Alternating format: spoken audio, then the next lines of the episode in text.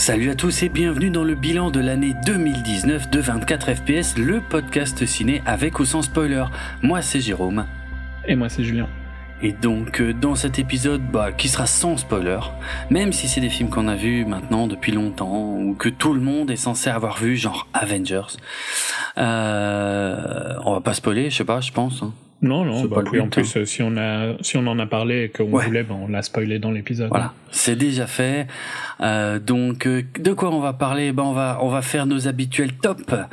Euh... Le truc que Jérôme adore. Oh, qui devient de plus en plus moi parce qu'apparemment moi je rame à faire des têtes et maintenant t'en fais des plus grands que moi donc euh, il y a un truc bizarre. C'est vrai que c'est bizarre mais après ça reste un exercice que j'apprécie pas plus que ça parce que euh, mon approche de faire des tops c'est en général je me consacre une soirée, je l'ai fait et après c'est bon quoi, j'y reviens plus et puis si tu veux ça me travaille pas la nuit hein, euh, parce que ouais je sais pas c'est bizarre de faire des tops. C'est trop difficile. Enfin bref, j'ai déjà expliqué probablement ça euh, dans une des euh, sept éditions précédentes de Setup. Ça, ça, ça sept ans. Ouais. ouais, ça fait un moment qu'on fait ces conneries. Euh, T'imagines à quel point, j'en parlerai un peu après, t'imagines à quel point ma vie a changé? Mais c'est vrai. C'est vrai. c'est marrant. Bref, ne nous laissons pas aller, on est à peine au début de l'épisode. Donc ouais, on va vous faire nos tops, les films qu'on a adorés, les films qu'on a détestés, euh, toutes ces conneries-là. Euh, de quoi on va parler? On va parler du box-office, le box-office mondial, histoire de se plaindre un petit peu. Le box-office français, histoire de se plaindre encore plus. De rigoler. Ouais, de rigoler. Euh, Qu'est-ce que, je sais pas, on fera peut-être un petit tour par les statistiques euh, d'écoute euh, du podcast, vite fait. et puis voilà, et puis on parlera un peu du futur, peut-être aussi. Ça c'est pour le teasing. Et, euh, et voilà, et puis, ah, bah, et puis notre bilan d'une manière générale, donc de l'année 2019 au cinéma. On commence par les tops. Parce, que, parce que de toute façon, euh, histoire que si s'il y a besoin de s'attarder un peu sur les films, on le fait maintenant, comme ça après quand on fait les box-office. Mais on, on, va quand même essayer de finir par les meilleurs, t'es d'accord? Oui, oui, oui, bah oui, on se garde les meilleurs films, ça ce serait le... Surtout que c'est là où il va y avoir le plus de... D'accrochage, moi je dirais. Exactement. ok.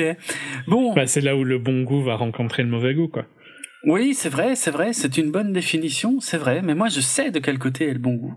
Je mhm, pense que non, non, je pense que toi tu l'as pas encore euh, bien réalisé. agree to disagree.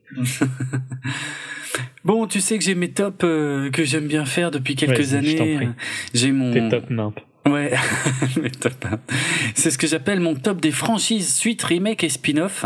Donc les IP, les fameuses. Là, on est en plein dedans. Tout ce que je mentionne là, ce sont des IP. Donc ce terme. C'est quoi une IP euh, C'est quoi une IP Alors c'est une propriété intellectuelle, une intellectual Qu'est-ce que cela veut dire? Eh bien, cela définit en général ce qu'on appelle au cinéma des franchises. en fait. Merci Jérôme. non, mais on va pas rentrer dans la définition de la propriété intellectuelle au sens large parce que là, il y a de quoi faire. Euh, c'est une notion extrêmement importante, hein, je suis d'accord, mais bon. Euh, les IP, le top 14 des IP. En fait, j'ai deux tops des IP cette année, parce que d'habitude, j'en ai qu'un. J'ai le top des IP inutiles. Euh, donc je vais commencer par celui-là, le top 14 des franchises suite remake et spin-off inutiles. Alors j'ai nommé, il n'y a pas d'ordre particulier, hein. encore que le dernier, euh, pourtant tient, je pense, une bonne place. Mais enfin, dans, cette, dans ce top, euh, je vais mentionner Creed 2, qui ne servait à rien, euh, La Grande Aventure Lego 2. C'était pas bon. Pas vu. Oh, et puis ça n'avait rien à voir avec le premier, ça n'avait rien de la profondeur du premier, je me suis ennuyé à mourir. Euh, Celui-là, je sais qu'on va peut-être pas être d'accord, moi j'ai pas aimé Ralph 2.0. Ouais, moi je l'ai vu, mais je l'ai vu euh, dans mon hôtel, quoi, tu vois. Donc, euh, ah ouais, oui, oui d'accord. C'est peut-être pas les mêmes attentes. C'est vrai. Je, je trouvais que c'était marrant. D'accord. Ouais, moi j'ai trouvé très bizarre et assez décevant. Euh, il y a eu le remake de Cimetière, c'est une IP hein, techniquement, mhm. euh, de Stephen King, euh, qui était complètement à côté de la plaque. Euh, le nouveau Hellboy, euh, je sais pas si c'était euh, une espèce de suite, tout en étant plutôt un reboot, mais c'était c'était mauvais. C'était pas atroce, mais c'était mauvais. Godzilla 2, Roi des monstres, mon dieu que c'était mauvais ça. une IP du coup, j'arrête pas de le dire. Une franchise que je n'aurais jamais cru euh, retrouver dans ce top-là, mais euh, X-Men Dark Phoenix. Putain, la daube que c'était. Mais en même temps, le, celui avant était déjà daubesque. C'est vrai que celui d'avant était vraiment pas bon, mais, mais Dark Phoenix, c'est large pire, c'est incroyable. Franchement, c'est vraiment, vraiment immonde. À choisir, je préfère mille fois Hellboy, qui s'est pourtant fait défoncer, je sais pas trop pourquoi, euh, par rapport à X-Men Dark Phoenix. Vraiment. Hein. Euh, Men in Black International, complètement inutile, vraiment naze en plus. Euh, le Shaft sur Netflix, aucun intérêt. Euh, allez, un qui a bénéficié d'un tout petit peu plus de promotion, Fast and Furious présente Hobbs and Show. Meilleur titre de l'année par contre. Hein. Ouais, ouais, franchement, c'est tellement gonflé de dire ça.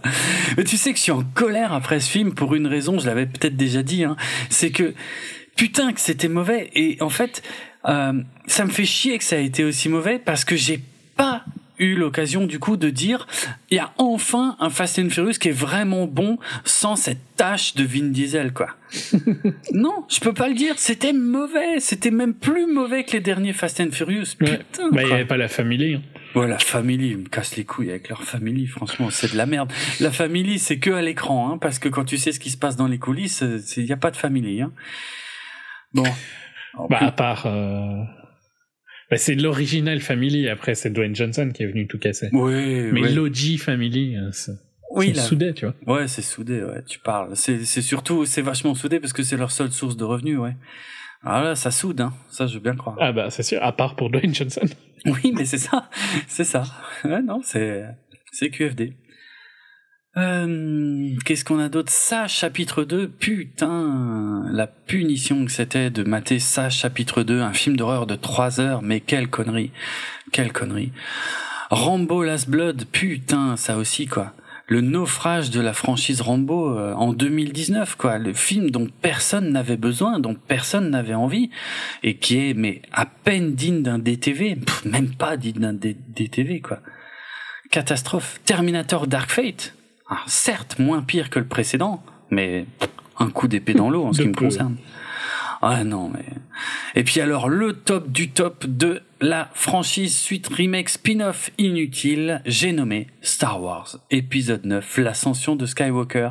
Quelle belle progression pour cette franchise qui sera passée en l'espace de 4 ans de mon top 10, même si c'était pas en haut de mon top 10, mais c'était dans mon top 10, l'épisode 7. Je crois que c'était le numéro 10. Euh, qui sera passé du top 10 à, ce top des pires merdes de l'année. Encore que non, les pires merdes c'est après, mais enfin, c'est quand même pas glorieux. Voilà. Mais j'ai un autre top que j'avais jamais fait. Euh, c'est le top 12 des IP, donc des franchises, suite, remake et spin-off, que j'ai trouvé correct. Je sais pas comment t'en as trouvé 12 quand même. Je suis curieux. Il y en a avec lesquels tu vas pas être d'accord du tout. Il y en a un où je sais que tu vas être scandalisé. Euh, mais la plupart des autres, tu seras peut-être pas totalement en désaccord. Alors j'ai nommé Alita Battle Angel parce que c'était l'adaptation euh, d'un manga, donc c'était une IP hein, techniquement. C'était pas incroyable, mais c'était pas catastrophique. Et vraiment, j'en attendais rien et j'étais agréablement mhm. surpris. C'était mieux que ce que je m'attendais. Voilà. C'était loin d'être ouf, mais. Oui, voilà. Mais quand même. Euh, je m'attendais tellement à pire. Euh, alors celui-là, très surprenant, j'en suis le premier surpris, mais Nicky Larson, le parfum de Cupidon. alors ça m'arrache un petit peu la gueule de le mettre là, parce que j'ai détesté le film, mais ce que j'ai détesté en fait, c'était le côté euh, comédie potage française, que j'ai trouvé vraiment pathétique. Mais le respect de l'œuvre originale m'a vraiment bluffé et m'a vraiment scotché en fait. Donc, euh, je m'attendais à détester de toute mon âme. Et en vérité, il y a vraiment des passages que j'ai kiffé. Tous les passages Nicky Larson, j'ai kiffé. Tous les passages comédie française, j'ai trouvé ça immonde. Donc c'est un film très bizarre. Euh, j'ai mis Dragon Ball Super Broly parce que c'est vrai, j'ai été voir ça aussi en 2019 parce que c'était super généreux en termes de basson euh, pour un, un, vieux fan de Dragon Ball, ça fait plaisir. Euh, alors celui de la Discord, j'ai nommé Shazam. Ah putain, c'était tellement mauvais. Écoute, moi j'ai pas trouvé ça catastrophique. C'était pas fou, mais c'était vrai. On en reparlera après, donc. Euh. C'est vrai? Ah tiens, ok, bon, alors, d'accord. Euh, j'ai mis là-dedans Détective Pikachu. Tu seras peut-être pas trop d'accord non plus. Dans quel sens? Euh, disons que moi, c'est correct. Enfin, moi, je me suis fait chier parce que pour moi, ça n'avait aucun Mais il sera aussi dans un mes trucs, donc on peut. Ouais, d'accord, donc on passe. Euh, j'ai mis John Wick Parabellum parce que c'était correct. Ben moi, lui, euh, au final, il est nulle part. Ah ouais? Parce que j'arrêtais pas de me dire, est-ce que c'était bien ou est-ce que c'était une déception? donc, je l'ai juste retiré tout court. D'accord. Mais c'est pour ça que c'est dans les trucs corrects pour moi. Ouais, c'était correct, mais c'était J'aurais aimé que ce soit mieux, mais c'était pas non plus mauvais. Quoi. Ouais, bah pareil, pareil. Parce qu'il y a des, des, choses qui commencent à tourner en rond, on est d'accord. Mais, euh, mm. mais c'était pas atroce, euh, c'était pas un mauvais moment, quoi. Ouais. Mais euh, ça, au final, il ne reprend jamais la magie du premier. Non, non, non, non, c'est clair, c'est clair. J'ai mis Toy Story 4.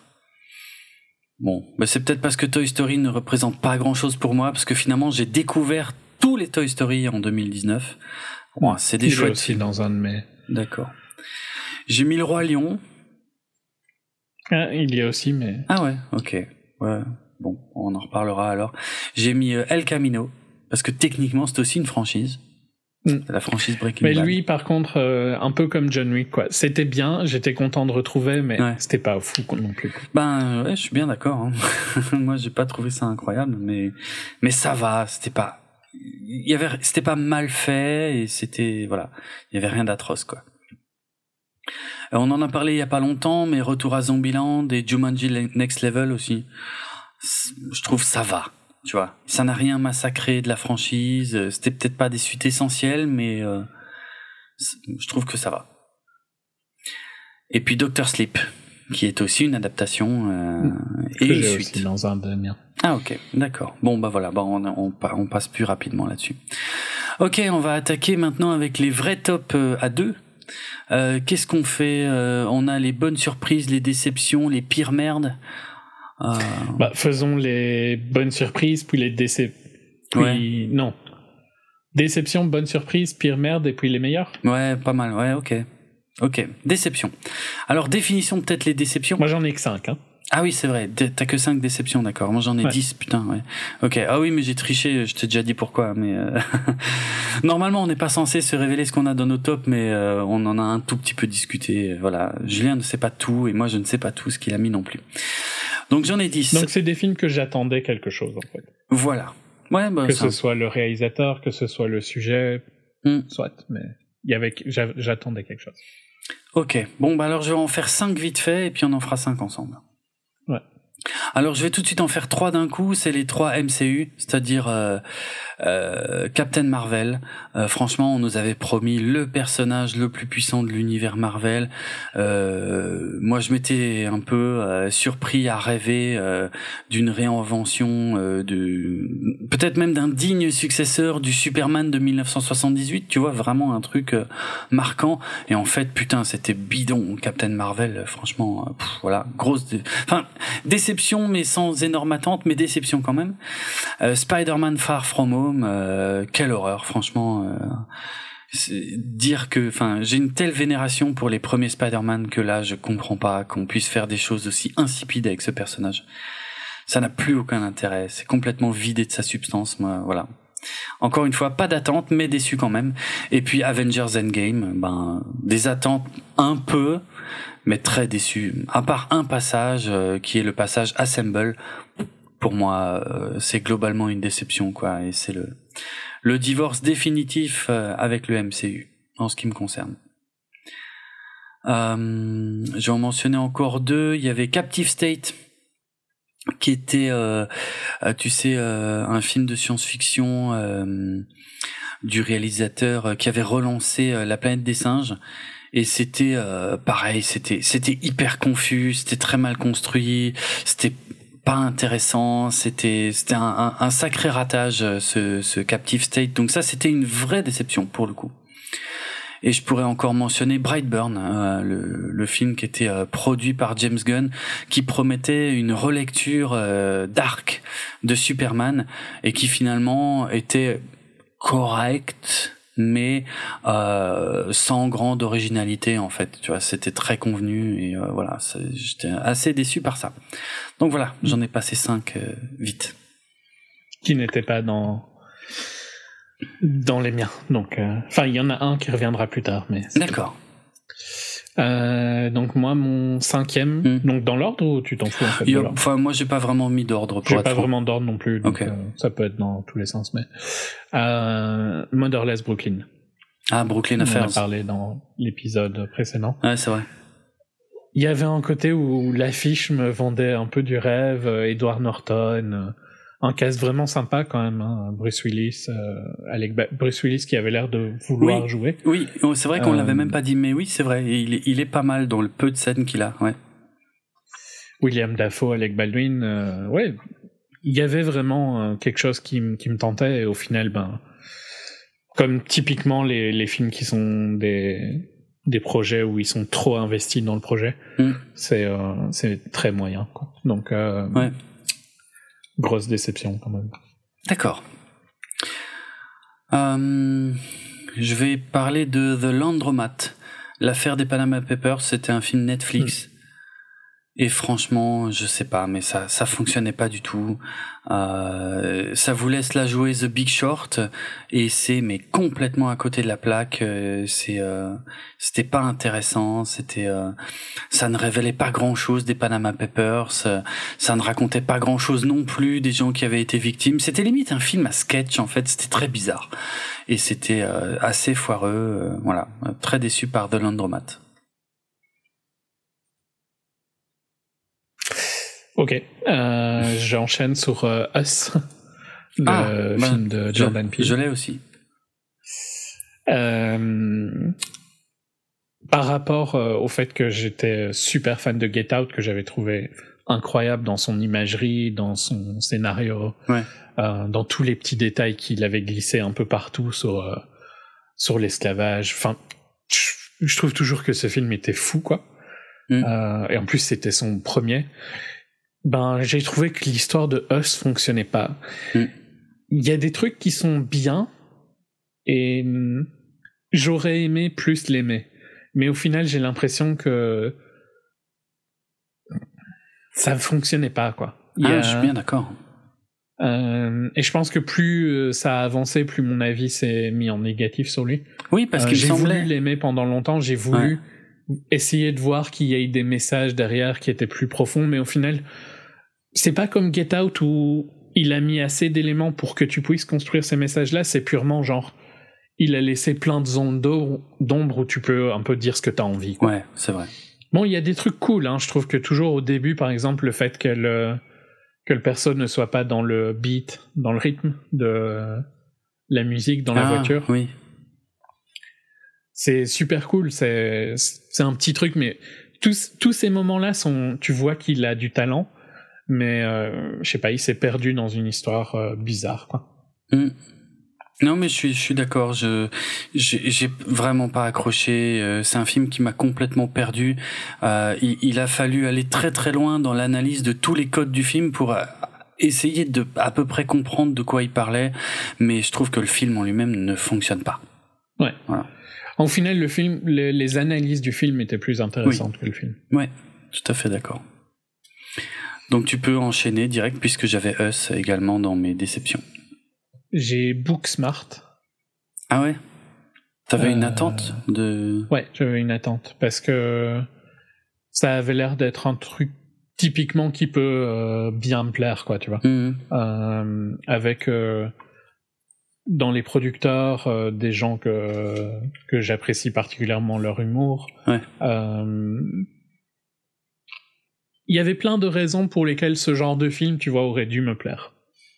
Euh, si tu regardes de l'extérieur. Ouais, Et il avait quand même des excellentes critiques. Hein. Peut-être que tu t'en rends pas compte, mais euh, 97 euh, sur Rotten. Euh, ouais, c'est n'importe quoi. Dans les genre euh, meilleure euh, comédie high school depuis Superbad. Enfin, tu vois, il y avait vraiment des des trucs très très positifs que j'avais entendu avant qu'à mon avis t'avais jamais entendu que mm. c'est euh, purement américain mais donc oui j'avais des grosses attentes euh. il y avait un côté où je me disais peut-être euh, tu vois un nouveau Lady Bird que oui tu mm. détestes mais oui. que j'aime bien et au final non quoi les persos sont insupportables ouais. Oh ça fonctionne pas du tout ouais. ils sont c'est j'ai un autre film qui parle de coming of age mm. euh, Eight Grader qui était 100 fois mieux quoi. Ouais. et euh, ici non c'est juste euh, c'est juste pas bon pas fun des mauvaises actrices. Euh, surtout une des deux je sais plus laquelle des deux mais ouais il y en a une qui était vraiment insupportable. Mm. ouais. Euh, voilà. Donc euh, Booksmart non. D'accord. Grosse déception pour moi Ok, pour moi c'est pas une déception parce que j'en attendais rien, mais euh. Ouais, mais tu vois, moi je m'attendais à un truc. Euh... Merde, comment ça s'appelait ce film avec Sam Rockwell que j'avais adoré. Ah oui, celui-là était excellent. Euh... The Way Way Back. The Way Way Back. Mm. Euh, tu vois, ce genre de film en fait, comme Booksmart, j'ai il y a toujours une chance que ça marche vraiment bien et que j'aime vraiment bien. Donc, euh, quand j'en avais entendu autant de bien, bah, mm, mm. j'ai été euh, fort déçu. Ok. Ok. Euh, moi, je vais mentionner très rapidement Midway. Euh, C'était pas une attente énorme, mais vraiment à la vision du film, euh, j'en avais parlé dans ma critique, hein, euh, film historique, la bataille de Midway, tout ça. Euh, autant on a des plans de bataille aérienne qui sont vraiment pas mal, assez efficaces. Autant dès qu'on revient sur les personnages, à chaque fois je me disais mais putain, ça manque de charisme, c'est catastrophique, ça ne fonctionne pas. On ne peut pas s'attacher à ces personnages principaux, ils n'ont aucun intérêt. Vite remettez-moi une bataille aérienne quoi. Et du coup, c'était gonflant parce que le film est déséquilibré parce qu'il y a en plus il y a des bons acteurs mais les bons acteurs sont pas les personnages principaux. Euh, tous les personnages secondaires sont très bons mais les persos principaux ça marche pas quoi, ça prend pas. Donc voilà, petite déception Midway. Voilà. Euh, j'enchaîne sur un que t'as déjà dit, mais je suis pas d'accord, de Lion King. Ah ouais, toi tu mets le. Bon après, euh, oui, mais parce que moi j'ai aucun attachement à l'original puisque je n'ai pas hmm. vu l'original. Mais voilà, non, moi j'ai, enfin je l'avais dit, j'ai pas aimé, j'ai pas aimé le ton, j'ai pas aimé... plein de trucs m'ont dérangé. Ouais. Donc euh, voilà. Et je m'attendais à mieux. Euh, je sais pas vraiment pourquoi, mais euh, je m'attendais à mieux. Je, m'attendais à ce que ce soit mieux fait que ça. Mieux fait, parce que techniquement. mais pas mieux fait visuellement. Ah, hein, c'était parfaitement fait visuellement. Mais il y avait des, il y a, il y a des trucs que j'ai pas aimé dans dedans. Et en plus, euh, il y avait un cast sympa et tout ça, John Oliver, donc euh, hmm. ouais, décevant. Ok, le roi lion, ouais, mais t'es peut-être pas le seul, je sais pas, mais pourtant il a cartonné, donc je, en fait j'en sais rien. Hmm. Je vraiment, je n'en sais rien. Ok. Euh, Triple Frontière. Encore un film Netflix. Il a des mauvaises critiques hein, Quoi, Le Roi Lion? Ouais. Ah bon, d'accord. Ok. 50%. Ah ouais, c'est pas foufou. C'est marrant. Bon. Euh, ok, Triple Frontier, ouais, je suis, je suis d'accord, c'est un peu nul. Hein. Il est pas dans mon top parce que je m'en fous, mais. Ouais, mais Triple Frontière, entre ce qui avait l'air d'être vendu, euh, un truc quand même assez badass avec un super casting, euh, et, euh, et le film commence, il part bien, et puis il, mhm. et puis ensuite, mais il continue. Ouais, ça devient très bizarre. Euh, les persos deviennent désagréables, euh, surtout un. Euh, c'est très bizarre en fait. J'arrive toujours pas à savoir si c'est vraiment ce que le réal voulait faire ou si c'est un peu loupé en chemin. très étrange et très très décevant au final ce triple frontière, alors qu'il y avait tout ce qu'il fallait. Vraiment le début, ça part super bien, mais, mais dès que les persos commencent à être cons, là tu comprends pas parce que c'est complètement contradictoire avec tout ce qu'on t'a expliqué depuis le début du film et, et, du coup ça devient mauvais en fait. Très bizarre. Triple frontière, ouais. C'est une grosse déception. Pourtant, ils l'ont poussé, putain, ils l'ont poussé, poussé, poussé. Hein. Il y avait une sacrée campagne de promo, je trouve. Hein. Mm. Mais il y a toujours, enfin, c'est triste, mais ils ont toujours pas fait un vraiment bon film. Quoi. Non. Mais ça vient. Ouais. Et ça viendra. Mon dernier, hmm. ben c'est aussi un Netflix. Ah ouais? Est-ce que tu peux deviner? Un Netflix? Irishman peut-être? Ouais. Ouais.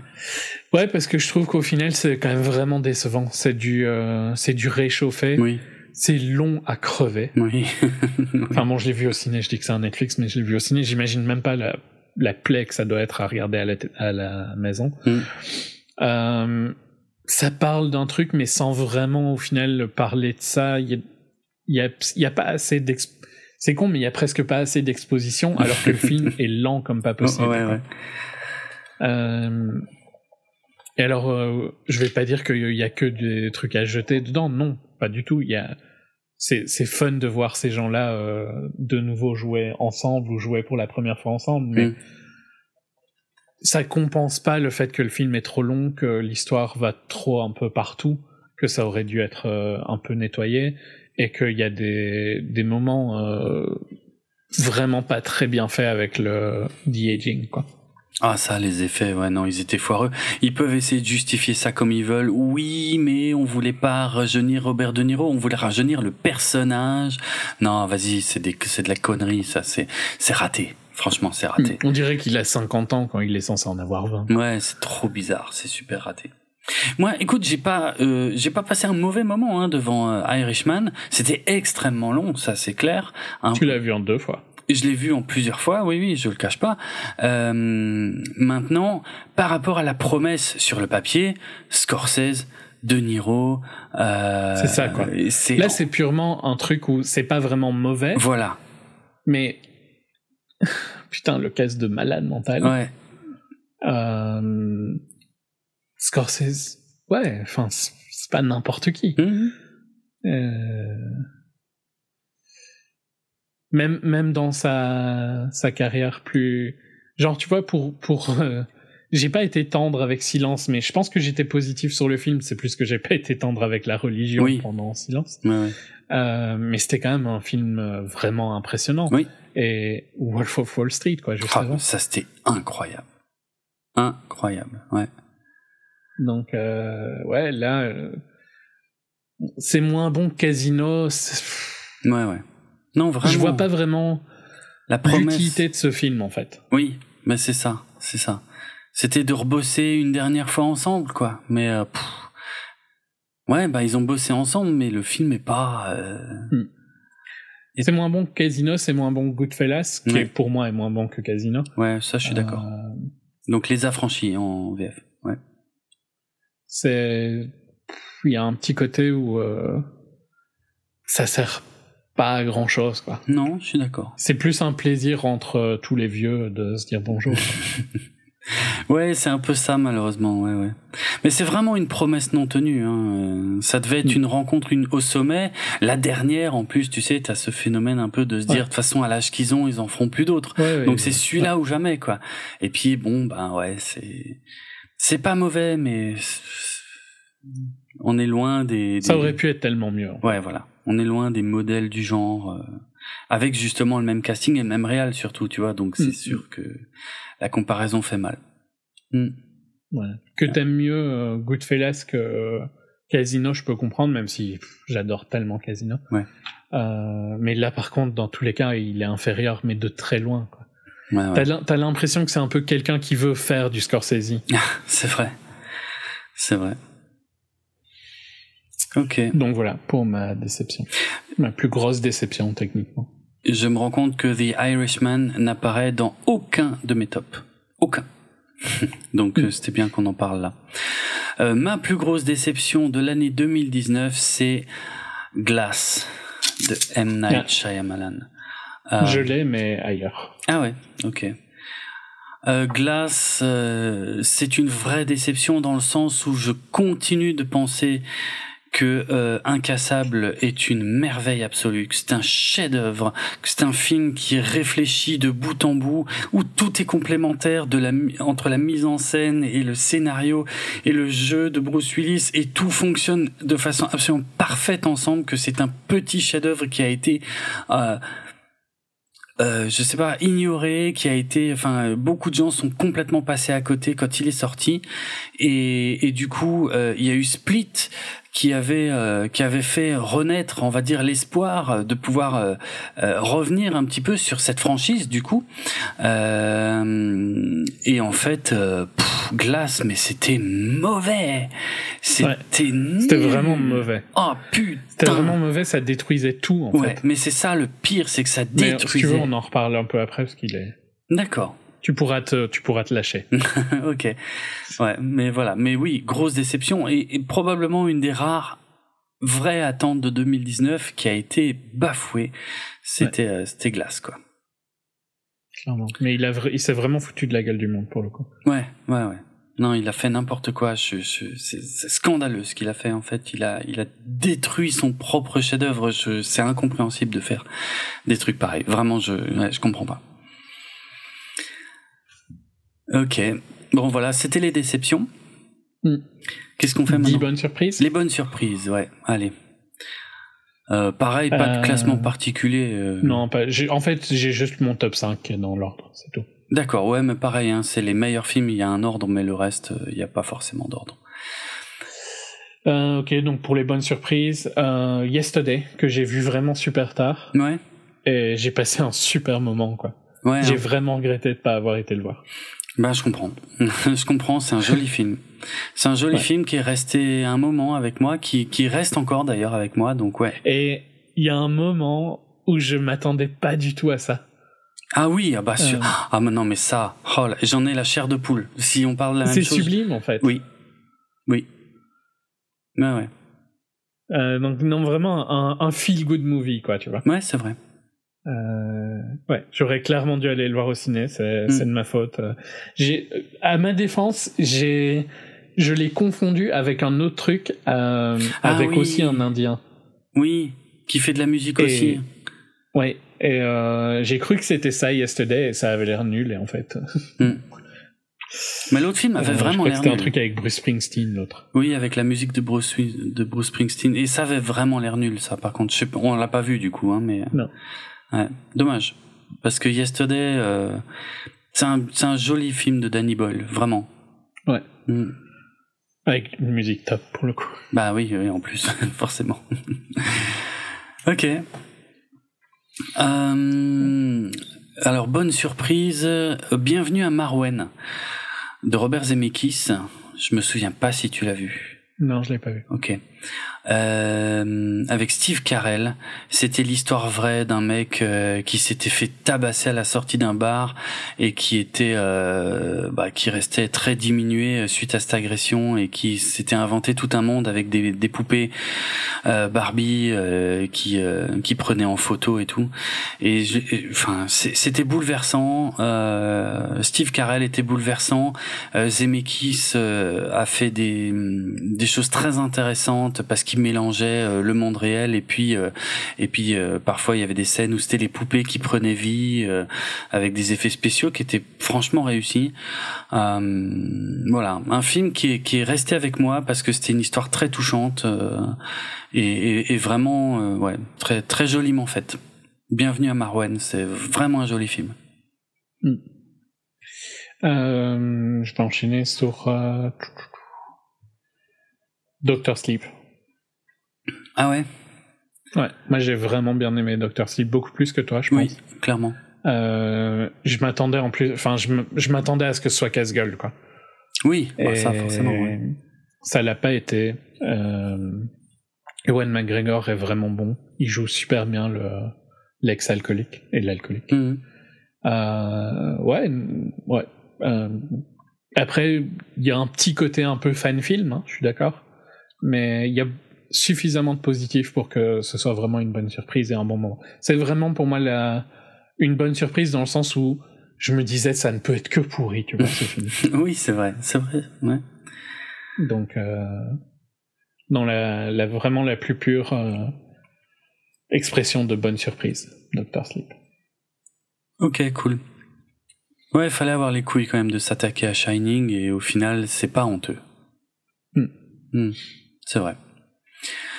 Euh, ok, un petit film euh, dont j'ai parlé, que très peu de gens ont vu à mon avis, un petit film japonais qui s'appelle euh, Ne coupez pas One Cut of the Dead en VO. C'est vraiment une petite curiosité à voir absolument. C'est un film qui est presque un film amateur puisque je sais plus de mémoire c'était un projet étudiant je crois un truc comme ça euh, et c'est franchement génial à voir voilà, pour les fans de de plans séquences en fait. Je pense que vraiment si vous voulez savoir ce qui se passe quand on fait un, un, plan séquence, quand on essaie de faire un film en plan séquence, c'est à voir absolument. Et euh, il y, a un, y a un petit côté tour de force euh, dans ce petit film de zombies euh, complètement fauché qui est vraiment vraiment sympa. Donc ne coupez pas One Cut of the Dead, c'est c'est un petit ovni. C'est pas du grand cinéma, mais mais en tout cas c'est j'ai vraiment passé un bon moment. C'était très sympa à, à voir. Ouais. Euh, purement au hasard, euh, Joker. Tiens. Donc déjà, ça doit être un choc pour toi. Ouais, ah oui. Ah ouais. Joker n'est pas dans ton top. D'accord. Non. Parce que je pense qu'en tant que film, c'est pas si bon que ça. Ah ouais? Ouais. Je pense que c'est une, vraiment une bonne performance de Joaquin Phoenix. Hmm. Euh, mais je pense qu'il a été overhypé. Et j'ai passé un bon moment hein, en allant le voir, mais il est un peu moins profond qu'il a envie de croire qu'il est. Et... Ouais. J'ai moins un feeling positif sur Joker maintenant que j'avais quand on a enregistré le full. Ah ouais. Ouais. Donc euh, c'est pour ça que je te disais que j'étais quasi sûr qu'on en avait un en commun au maximum dans notre top. Tiens. Ok, j'avoue, je suis surpris. Ouais, mais bon, je suppose que t'en reparleras. Bah oui. oui. On peut en parler à ce moment-là. Ok. Euh, dans mes bonnes surprises, j'ai noté Boy Erased, encore un tout petit film que, à mon avis, très peu de gens ont vu, euh, de Joel Edgerton, si ma mémoire est bonne. Euh, C'était, euh, tu sais, sur les thérapies de conversion. C'était plus ou moins une histoire vraie, je crois, hein, sur euh, un jeune homme euh, homosexuel euh, que ses parents envoyaient en thérapie de conversion, donc à coup de bible dans la gueule. Hein, presque littéralement malheureusement euh, on t'apprend que euh, tu dois pas t'intéresser aux hommes que faut être un vrai homme et, et, les filles doivent être des vraies filles et tout ça et enfin tout ce qui était dans ce film était complètement scandaleux et, et ça c'est comme ça comme ça que ça devrait être, quoi. C'est ça que tu veux dire quand tu dis scandaleux Les femmes en robe, les hommes en pantalon, comme sur les signes des toilettes? Excellent, comme sur les signes des toilettes. Non, non, non. C'est pas des fashion advice, en fait, les signes des toilettes? Non, j'ai jamais pris comme ça, hein. Vraiment. Euh, excellent. Non, non, mais voilà, ce qui, est, ce qui, ce qui fait mal dans ce film, c'est que ça existe vraiment euh, cette merde, quoi, euh, de thérapie de conversion. Donc c'était intéressant euh, et, et, vraiment en plus la performance de, de l'acteur était, était très bonne quoi parce que lui-même ne comprend rien à ce qui se passe, à ce qui lui tombe sur la tête quoi. Je veux dire euh, c'est euh, c'est et pourtant il essaye de le faire. Il, il, essaye du mieux qu'il peut. Et il essaye pour faire plaisir à ses parents parce que voilà parce que tout le monde lui dit c'est mal. Ce que tu fais c'est mal. Tu ne dois pas t'intéresser aux garçons. Mm. Putain, c'est dur. Franchement, c'était dur. En fait, c'est ça, c'était dur ça m'énerverait à mon avis. Pardon? Je pense que ça m'énerverait. Ah oui, ah bah ça, oui, oui. Non, c'est très énervant. mais en plus que toi, quoi. Ah bah oui, parce que le côté religieux est, est très présent, hein, parce que on t'explique que Dieu a dit, Dieu a décidé, Dieu euh, veut, euh, machin. Et putain, enfin, t'as envie de, leur dire, mais ta gueule, je fais ce que je veux, quoi. Je, je sais pas, c'est. Voilà, c'est horrible. Mais c'était c'était fait avec beaucoup de sobriété et c'était euh, mais c'était quand même assez assez glaçant, assez prenant quoi. Donc Boy Erased, euh, ouais, je recommande pour ceux que le sujet intéresse. Hmm. Euh, ok, j'ai un qu'on je pense qu'on va l'avoir en commun, le chant du loup. Oui, bah c'était mon suivant en plus, ouais. Ok. Très très bon film français, vraiment impressionnant. Euh, sur un sous-marin. Euh, mm. enfin, sur les, les gens dans un sous-marin. Ouais. Euh, comment on les appelle encore, ces gens-là? Les oreilles d'or, je crois. Les oreilles d'or, ouais. C'est ça, hein, ouais. Euh, assez très très badass en fait pour un film français. Ouais, c'est ça qui m'a surpris aussi, ouais, c'est vrai. Filmé donc dans des, je sais pas où, mais là où il y a des sous-marins français. Et ouais, tout tout tout le tout le stress, toute la tension fonctionne parfaitement. Il y a un moment, il y a une histoire dans le film qui, qui sert à rien. Oui, oui, c'est vrai. Qui est un peu nul. Oui. Mais c'est vraiment le seul et franchement, tout le reste est tellement bon que, que non, vraiment euh, impressionnant. Euh, en plus, je pense que c'est. Non, ouais, c'est son premier film. Euh, et ce mec a le CV le plus le plus incroyable et bizarre qui existe. Ah oui, c'est vrai. oui, c'est vrai. Il était diplomate ou je sais plus quoi, je me souviens plus trop. Mais ouais, c'était c'était marrant. Ouais. Mm. Euh... Puis même, il a fait Polytechnique et puis euh, des études cinématographiques, puis euh, le NS, tant qu'à faire. Ok, ouais. Genre quand on a, quand je sais pas apparemment tu vois.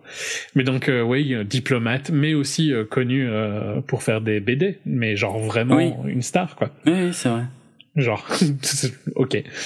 Apparemment il, aime bien tout faire ce monsieur. Mm-hmm. toutes les études possibles et tous les bah c'est classe. Moi je trouve ça excellent. C'est excellent. Donc j'adorerais pouvoir rencontrer tu vois quelqu'un comme ça et mm. lui poser des questions. Il doit être super intéressant. Ouais et ouais. Euh, en plus, je, pour euh, plein d'acteurs que j'aime bien dans les acteurs français, quoi. Euh, Kassovitz, Reda Kateb. Hmm. Et le, le, jeune qui joue l'oreille d'or oui. est très bon aussi, je trouve. Oui, c'est vrai. C'est vrai qu'il était bien, ouais. Hmm. Donc, euh, ouais, vraiment très sympa. Et euh, le scénario était vraiment intéressant aussi. Bah, c'était pas mal, ouais, ouais, ça fonctionnait bien. Hein. Euh, hmm. C'était C'était réaliste, quoi. Ouais, bah, une espèce de Tom Clancy à la française, euh, mais bah, avec juste ce qu'il faut pour que pour que le film fonctionne. Ouais, c'est ça. Ouais, non, mhm. c'était pas mal. C'était pas mal. Donc du coup, je l'avais aussi, donc tu peux tu peux tu peux enchaîner. Euh, Détective Pikachu. Dans les bonnes surprises. Ouais. Waouh. Ok. Ouais, moi c'était une bonne surprise. Je, pareil que Dr Steve comment est-ce que Détective Pikachu pouvait être quelque chose qui allait être fun au ciné, quoi? bah. J'ai passé un super moment. Je pense que tu te rappelles pas à quel point j'ai vraiment bien aimé ah, Détective Pikachu. Ah si si, je me rappelle très bien à quel point t'as adoré Détective Pikachu parce que si je voulais en faire en full. Mais ouais, c'est possible d'ailleurs, ouais ouais. Et euh, parce que moi, je n'avais aucune intention d'aller voir ça. Hein. Vraiment aucune. Et puis bon, ben, tu, tu l'as tellement couvert d'éloges que j'ai été le voir et je me suis fait chier de la première à la dernière seconde. Hein. non, aucun j'ai vraiment euh, vraiment bien aimé Détective Pikachu. Je trouve que Ryan Reynolds que j'aime pas trop d'habitude, mm. euh, là il est super fun. Euh... Et puis le ouais, ils ont une bonne relation. La, visuellement, c'est super intéressant. La ville euh, est intéressante. J'ai bien aimé tout. J'ai pas de critique à faire sur euh, Pikachu. C'est simple, hein, on est d'accord. La, ah la, cible, c'est euh, plutôt des, des twins, quoi. Mais, Des twins, putain. Oui, mais d'accord, il y a, a peut-être un mot français? Tu te démerdes. Hein bah, je sais pas, c'est quoi le mot français? Bah, j'en sais rien, moi, mais justement, c'est pour ça, tu vas devoir expliquer en trois phrases ce que veut dire juste le mot twin en anglais. Euh, bah, euh... Préado? Préado, ouais. Ouais, ok, pas mal. Oui. Oui, ça va en fait. Ouais, non, si, c'est vrai, c'est vrai. Ah bah ça va en fait, il y avait pas besoin de faire des explications à rallonge. Ok, ouais. Euh, donc voilà, non, vraiment bonne surprise. Tiens. D'accord. Choqué. Oui, je suis choqué. Mais après, euh, techniquement, c'était nickel. Hein. Ouais, ouais. Mais après, je sais pas. Peut-être parce que j'ai jamais joué à aucun Pokémon, je sais pas. Oui, t'as pas de cœur, ça doit oui, ça aide.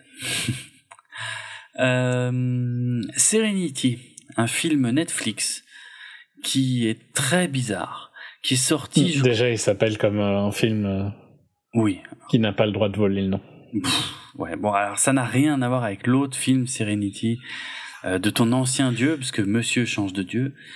Euh... Ouais, je, je suis pas euh, monothéiste, j'ai toujours été polythéiste, ah, j'ai plein de dieux. Ah, c'est pratique.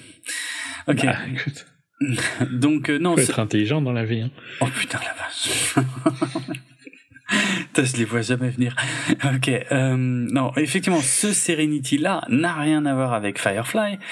Euh, c'est un c'est un nouveau film qui était sorti en 2019. Je crois même qu'il était sorti au cinéma aux États-Unis, qui compte parmi les plus gros désastres du box-office de l'année aux, États-Unis.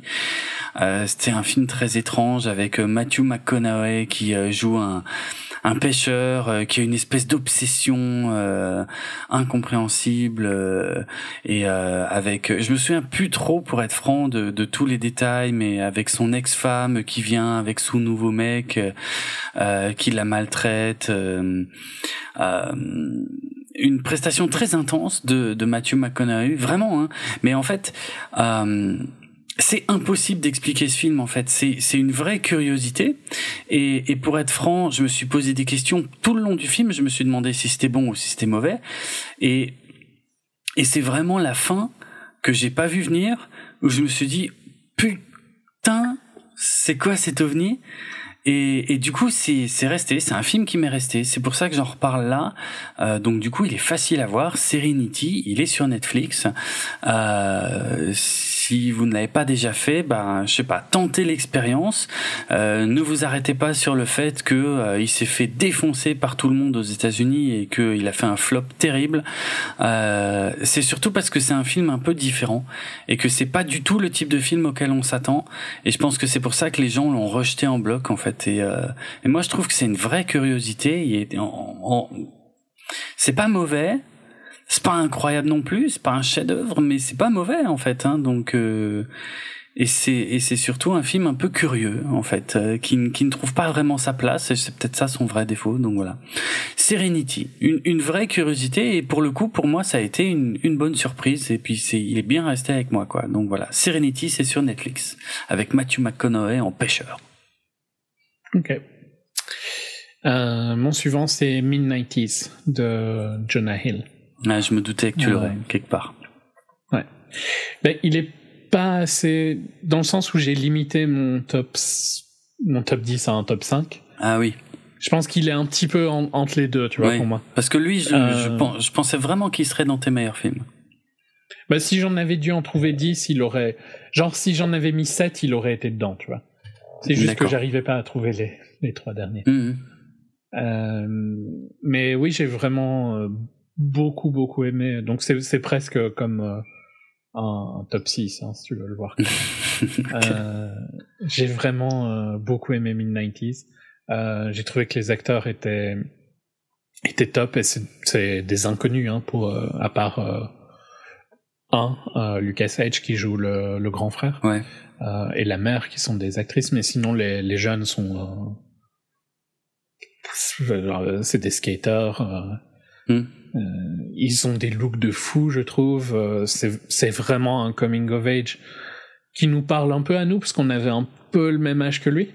Alors bien sûr, on n'a pas du tout grandi dans le même environnement, mais par contre, on a les mêmes trends, on a un peu vécu les mêmes trends, tu trouves pas? Le skate et tout ça. Oui, oui, oui, euh. c'était c'était des trucs effectivement à l'époque qui étaient importants. Ouais, ouais, c'est vrai. Et beaucoup plus brut comme, euh, comme Coming of Age, mm. mais vraiment très très bon, je trouve. Euh, très bonne surprise, parce que l'air de rien, c'était un premier film avec un cast inconnu. Mm. Euh, mais non, vraiment bien aimé. Tu l'avais vu, hein, au final? Oui, oui, je l'avais vu. Il ne figure nulle part, hein, dans aucun de mes tops, parce qu'il il ne m'est pas resté grand-chose de ce film, mais je peux pas non... J'ai rien à lui reprocher non plus, en fait. C'était mm. bien fait. Très bien fait, ouais. c'était bien fait. Le, le, gamin était quand même assez euh, convaincant, plus que convaincant mmh. même.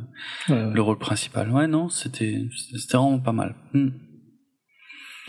Ok, euh, mon film suivant, c'est encore un film Netflix. C'est un film qui s'appelle Mirage en français, parce que je crois que c'était euh, Durante la tormenta, un truc comme ça en VO.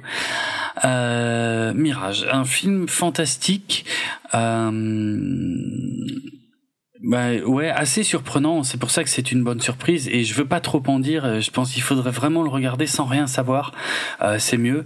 Euh, mais voilà, c'est ça, commence par euh, quelqu'un euh, qui découvre une vieille VHS dans sa maison et qui va regarder cette VHS et qui du coup va va va prendre contact avec euh, quelque chose d'assez inattendu. Et en fait euh, je dois dire que je me suis complètement laissé porter. Je connaissais aucun des acteurs parce que je crois que c'est un film espagnol ou un truc comme ça. Euh, je ne connaissais personne, mais je me suis complètement laissé porter par l'histoire et j'ai adoré. Euh, et j'ai été, euh, j'ai été même pas mal surpris jusqu'au bout. Donc euh, voilà, un peu comme Serenity, c'est des films dont personne ne parle, mais que je suis content d'avoir vu et que je suis content qu'il y ait Netflix qui me propose des trucs comme ça euh, euh, que j'aurais probablement jamais vu à part ça. Donc Mirage, voilà, essayez de regarder Mirage, c'est c'est assez surprenant. Il faut aimer le cinéma fantastique, mais voilà ah, c'est le seul prérequis parce que j'ai vraiment trouvé ça très convaincant. Voilà. Ok. Euh, je vais enchaîner sur un autre euh, coming of age, mais dans un ton complètement différent. 8 grade, qui donc euh, de Bob Burnham, qui parle d'une d'une jeune fille qui fait des vlogs sur je sais pas si c'est YouTube ou un équivalent de YouTube. Hmm. Euh, et elle est euh, donc en 8 grade, qui est, je pense, le moment où vous allez du collège au du lycée au collège? J'ai jamais le. Non, c'est du collège au lycée. Ok. Euh, hmm. Vers 14 ans? Ouais, c'est ça, c'est ça. Ça doit être la transition entre la troisième et la, et la seconde. Ça doit être à peu près ça. Voilà. Donc euh, un moment quand même clé dans ton évolution euh, mhm. d'école, quoi. Tu passes des, des, enfants à chez les grands. Ouais, en fait, ouais, hein. c'est vrai. Euh, et donc même si elle essaye de se montrer cool et tout ça sur son vlog, ben en fait elle est, elle a plein de, elle est stressée sur plein de trucs, elle a plein de, de pensées négatives et tout ça, mais c'est la performance de la jeune actrice, donc c'est elle est interprétée par Elsie Fisher est euh, impressionnante. Euh, elle joue tellement bien. C'est l'anti-Booksmart en fait pour moi ce film. D'accord. Euh, Booksmart c'était fake à, à mort quoi. Tu vois, il y avait rien de vrai dans ce film-là. Euh, ici, c'est full vrai. Alors, euh, c'est un peu plus drame que comédie. Booksmart se voulait un peu plus comédie, mais ça reste fun. Il y a plein de moments légers, il y a plein de moments euh, où on est dans, dans l'humour mais par contre euh, ça, ça respire la, la vérité quoi. Et euh, toutes les relations avec ses parents avec ses amis sont, sont intéressantes. Euh, enfin avec son père surtout. Et non vraiment super bon film coming of age. Émouvant amusant tout ce que je cherche de ce genre de film. D'accord. Donc et Great je vous le conseille vraiment. C'était les deux avec Mid 90s qui sont dans mes bonnes surprises, mm. mais qui auraient pu être dans mes meilleurs, quoi. Ouais, c'est ce que je pensais. Ouais, d'accord. Ok, euh, moi je vais finir avec ma trilogie Netflix euh, avec euh, The Perfection. donc après Serenity et Mirage, encore un film, je dirais de genre, pour rester vague, euh, sur. Euh, alors on était dans le monde de la musique, si ma mémoire est bonne. Euh, j'ai oublié pas mal de choses, mais voilà, il y a des histoires de jalousie, de, de, de, musique à très très haut niveau, de choses comme ça, de dépendance d'un maître extrêmement exigeant, et et en fait tu sais pas trop vers quoi va le film, et c'est finalement c'est sa plus grande qualité. Euh, c'est comme Serenity, c'est comme Mirage, euh, bien malin celui qui arrivera à, deviner vers quoi va le film. Franchement, The Perfection, c'est euh, euh, ça n'a pas grand-chose à voir avec Whiplash, tu vois. Ça pourrait, hein, parce qu'il y a ce, côté, cette relation malsaine entre élève et maître, euh, mise en concurrence avec les autres dans le milieu de la musique et tout mais mais ça part sur un type de film qui est totalement différent euh, de Whiplash et euh, et vraiment ça va ça va très très loin par contre hein. euh, il y a des trucs vraiment difficiles euh, donc c'est peut-être pas tout public mais si on est fan de cinéma de genre The Perfection au même titre que Serenity et Mirage, moi c'était trois films de genre euh, que je suis très content que, que Netflix m'ait proposé euh, en, en 2019. Voilà. Ok. Euh, Toy Story 4. En bonne surprise. euh, ouais. D'accord. Parce que je m'attends. C'est vraiment une série que moi j'aime beaucoup. Oh, toi, tu t'en fous, mais voilà. Euh, Toy Story. Et à chaque fois, ils ont réussi à faire un, un meilleur film que le précédent, tu vois. Mhm. Et ça devenait de plus en plus casse-gueule. Euh, et euh, je dirais pas qu'il est meilleur, mais par contre, il est pas honteux non plus. Ouais. Et il y a deux, trois trucs qui m'ennuient un peu. Euh, on en a parlé quand on a fait, je sais pas, on a fait un full sur lui Non. Non, ça m'étonnerait. Je crois pas. Non, non. Mais il y a deux, trois trucs qui. Il y a un point qui m'ennuie dans le. Dans une des actions de Woody, je l'ai Mm. déjà dit. Hmm. Euh, il fait un choix qui pour moi a pas de sens par rapport à son perso. Ouais.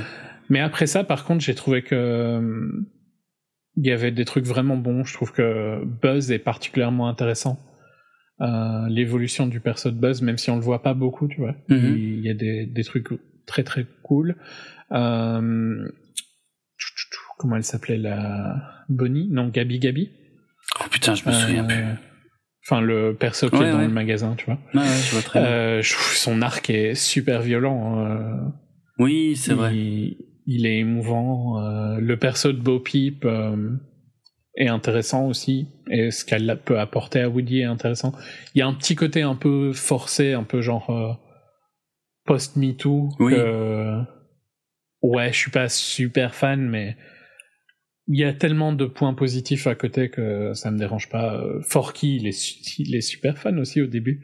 Avec euh, le fait qu'il veut pas être un jouet et tout ça. Il y a, il y, a, Ouais. il y a plein de.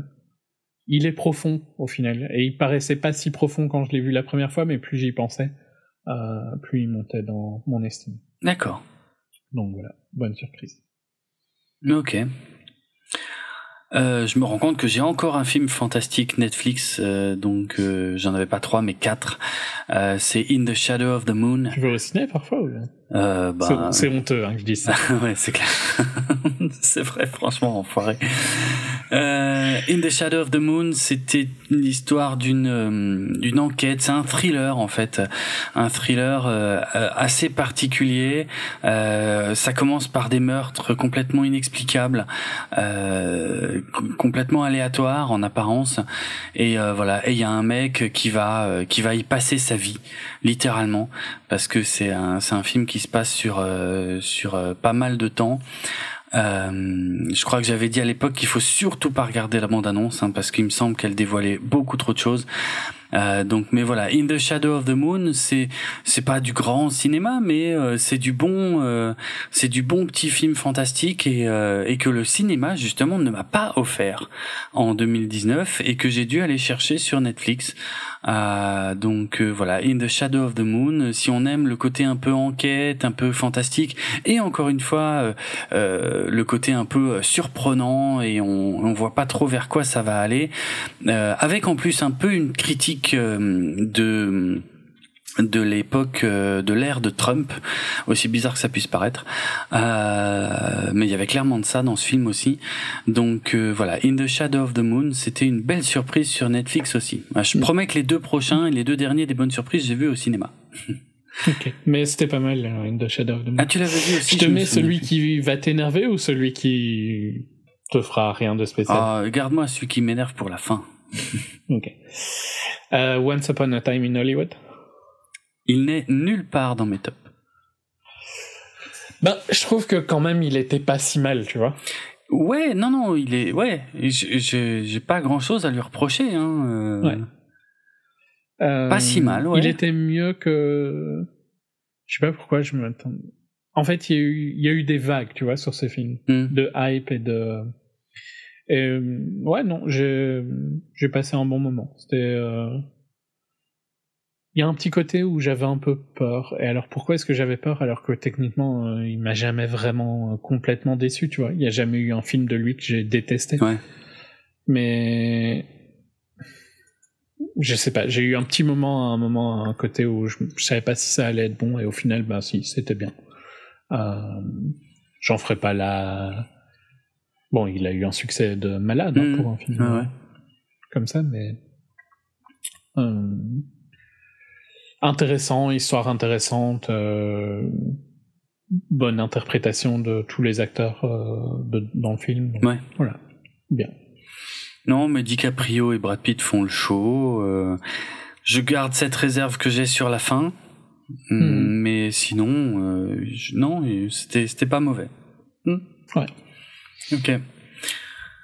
Euh, Yves, donc le prénom Yves, euh, qui est un film français très étrange que j'ai adoré voir au cinéma. Eve alors non plutôt. De quoi? On dit Eve ou Yves? Mais là c'est Yves, c'est le prénom masculin, Yves. Ah oui, Yves. Oui. tout le monde oui, ne parle avec pas. le frigo. Oui, avec le frigo. Tout le monde ne parle pas anglais en permanence. Hein. Il y a des gens qui s'appellent Yves euh, en France. C'est vrai oui. Explique-moi. tu as l'étymologie du prénom, s'il te plaît? Non, je ne la connais pas. Euh, ouais, c'était ça, c'était le mec qui, qui parlait avec son frigo connecté. C'était un petit film complètement fauché, euh, et pourtant avec des tas de choses très surprenantes, euh, parfois des trucs un peu bidons, et, puis parfois euh, des réflexions extrêmement euh, intelligentes et poussées sur euh, la consommation, sur la dépendance aux objets connectés, sur le contrôle que ça prend, peut prendre dans notre vie, mais sous la forme d'un film complètement atypique, euh, un peu burlesque par moments. Euh, un film très étrange, un ovni complet et euh, que voilà que, que encore une fois je suis très content d'avoir vu euh, euh, qui partait très très très très loin dans son délire en plus tu vois c'était pas juste une excuse pour finalement faire un truc chiant. Non non le concept était complètement au cœur du film. C'est vraiment la relation d'un mec avec son frigo connecté. Mais ça partait super loin. Et ouais, c'était c'était très marrant, très inhabituel et mais très sympa comme film. Yves, le prénom masculin. Ok. Tu veux essayer de deviner? Alors là, j'ai aucune idée. Un truc qui va m'énerver? Alors ça doit être dans mes pires merdes. ah non, il y en a un, je t'interdis. Hein. Tu m'interdis quoi? Ben de le mettre euh, dans un top euh, positif, on va dire. Mais je sais pas lequel c'est. Donc... Ben, si c'est mon, si c'est ma number one des pires merdes, c'est celle, c'est celui-là hein, que je t'interdis. Non, parce que tu l'as déjà nommé, donc je pense pas qu'il l'ait deux fois. Ah, bon, alors non, alors, alors là, euh, qu'est-ce que ça peut bien être? Ah je bah. c'est quoi ta Avengers. Non? Ouais, bah ouais, Avengers. Avengers Endgame, ouais. Hmm. Je trouve qu'au final, ils ont quand même bien clôturé le truc. J'ai été ému pendant le film. Euh, ce film dure trois heures et ça va, tu vois. C'est un des rares blockbusters qui mérite ces trois heures. Euh, ils ont quand même plutôt bien clôturé ça, quoi. Et voilà. C'est pas parfait, mais il y a un petit peu un côté. Euh, ça fait 20 ans qu'on regarde vos trucs, enfin, je sais plus. Ah, 10, 10, 10. mais voilà, il y, y, a un petit côté, c'était le la fin de l'histoire, quoi. Et je trouve que ils ont construit quelque chose de quand même euh, assez incroyable. Et tu peux moins aimer les récents ou même les détester dans ton cas. Mm. Mais euh, voilà, il y a y a un passif, tu vois, quand tu vas voir Endgame, euh, et tu le ressens. Tu, tu sens que c'est ça se base sur dix ans d'autres films, quoi. Ouais. En fait, c'est précisément le problème que j'ai avec Endgame, c'est que le, le seul aspect positif d'Endgame, c'est la nostalgie des 10 ans de MCU. Tu vois, et la scène du, du, Avengers Assemble. Il a, le, il a le droit, quoi, tu vois? Oui, bien sûr, parce que c'est oui, oui, tout. On va, on, maintenant, on peut dire que tout menait à ça. Mais en tant que film, la promesse du film pour moi est pas du tout respectée. C'était moins épique que euh, Infinity War. Euh, surtout dans les combats finaux. Euh, et non, je sais pas, moi c'est c'est c'est une grosse déception. Euh. Ouais, non, moi au final, euh, j'ai été suffisamment ému, ça a suffisamment marché, mais il y a des trucs que j'aime pas. Hein. Euh, mais voilà. Ok. Ok. Euh, ma dernière bonne surprise, ouais, je vais pas euh, trop euh, m'éterniser dessus. En plus, on en, a, on en a parlé il y a pas tellement longtemps. C'est à couteau tiré, Knives Out de merde, comment il s'appelle? Le pire troll? Ouais, bah oui, ah bah oui, ça. Ryan Johnson. Ryan Johnson, merci. Euh, parce que j'ai, je, voilà, euh, il y a quand même eu euh, Star Wars épisode 8, hein, qui m'a quand même bien refroidi, euh, mais qui reste un film complexe, tu vois, qui est pas juste un film que que je déteste. Non, c'est beaucoup plus complexe que ça. Euh, bref, je pense que j'ai déjà expliqué ça plusieurs fois. Mais euh, donc à couteau tiré, j'y allais pour voir. Et puis, et puis c'est un film très bizarre qui, qui, qui tantôt euh, euh, très sérieux et, un peu sobre, mais seulement sur un ou deux personnages, et puis tantôt euh, complètement déconnant et, over the top avec quasiment tous les autres acteurs, un Daniel Craig en roue libre complète, mais qui en fait qui m'a surpris au début, mais qui a fini par beaucoup m'amuser et, et, et, une conclusion où oui Ryan Johnson joue avec les codes mais au final j'ai bien aimé sa conclusion en fait. Et, et du coup ça m'a fait revoir tout le film à la hausse. Et, et voilà. Et j'étais un peu dubitatif pendant tout le film. Et à la fin je me suis dit oh putain c'était bien. Mm. voilà. Mais seulement à la fin. Donc c'est c'est un peu bizarre. C'est pour ça que c'est une surprise en fait donc voilà. Et ça va devenir une franchise. Hein. Maintenant, c'est confirmé. Euh, Daniel Craig va revenir cabotiner euh, dans des suites avec d'autres enquêtes que j'imagine encore plus rocambolesques. Ok. Euh, moi, c'était moins une bonne surprise que toi, donc voilà. Il est nulle part. D'accord. On enchaîne sur le troll.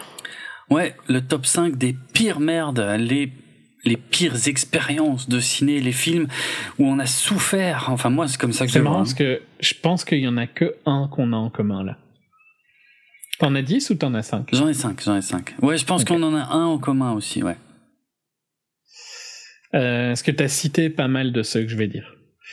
Ok. Shazam. D'accord. De la merde. Mais de la grosse merde, quoi. Euh, c'était c'était mauvais à tous les points. Il y avait rien de positif. Ah visuellement, c'était moche. euh, les gens savaient pas euh, savaient pas jouer. Il il jouait super mal son perso, euh, Zachary Levi. Ouais. Euh, tu trouves Ça allait pas du tout entre lui et Billy. ça marchait pas quoi. et euh, les autres étaient moyens voire nuls. Euh, l'humour était pipi caca. Enfin, c'était vraiment pour. Là, c'est pas pour tween, tu vois. C'est pour euh, euh, les enfants. Euh, comment on appelle ça? Euh, L'école gardienne? L'école. Ah, attends. Maternelle. Ouais, maternelle. Ouais, d'accord. Ouais, ah ouais. C'est trois ans, quoi. tu vois le niveau, le QI de, des, des gens qui rigolent à ce truc-là. Putain. Euh, et encore, je suis gentil, hein, parce mm. que même à 3 ans, tu devrais pas apprécier ça. Vraiment, vraiment pourri. Ah ouais, putain. Ouais. C'était pas un grand film, hein, mais euh, mais je sais pas, je l'ai pas trouvé euh, atroce. Euh, il y avait beaucoup de choses qui fonctionnaient pas, mais mais j'ai pas passé un mauvais moment particulièrement quoi. Mais ok, ouais, mais je peux comprendre. Hein, c'était quand même un peu, c'était c'était mal géré dans l'ensemble. Beaucoup de fausses bonnes idées. Hmm. Ok. Donc voilà. Euh, moi j'ai mis euh, Les crevettes pailletées, un film français sur euh, une, une, équipe de, de water polo gay qui se faisait entraîner par un entraîneur homophobe. donc c'était censé être une comédie. J'ai trouvé ça pathétique, bourré de clichés, euh, facile, paresseux. Euh, enfin, c'était euh, c'était difficile à regarder en fait parce que je me disais à un moment, je me disais mais en fait, enfin est-ce qu'ils se rendent compte que en essayant de faire une comédie, ils, ils, continuent de véhiculer des clichés qui sont vraiment infâmes quoi. Euh, donc euh, je sais pas, je sais pas pourquoi je l'ai autant mal pris, mais en tout cas je, je l'ai mal pris. Et donc euh, voilà, je vraiment non, les, les crevettes pailletées c'était mauvais. C'était ce qu'il y avait de mieux dans le film, c'était euh, hyper prévisible, tu vois. Et le reste était vraiment dur. Donc non, les crevettes pailletées c'était voilà, c'était dur. Ok. Euh, je réfléchis dans quel sens je les mets. Ah oui, parce que moi je les ai classés euh. par ordre de souffrance. Hein. Ah ok. Ah bon alors je vais essayer de faire. Euh... Ouais mais non, je sais pas si tu fais. Ok. euh, glace. Ah ouais.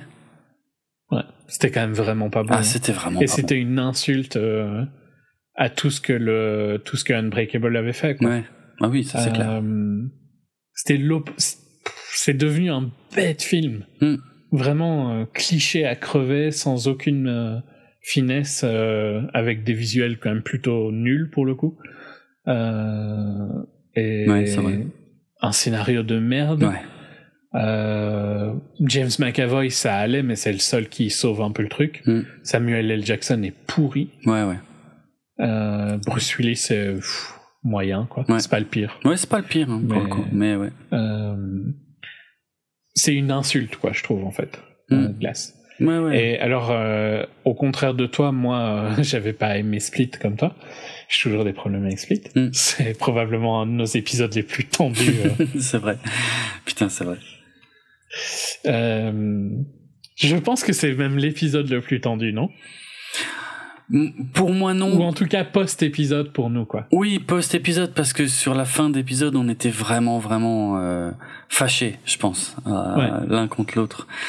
Mais euh, mais pour moi BVS reste une expérience beaucoup plus pénible que Split qui a duré beaucoup moins longtemps si tu veux.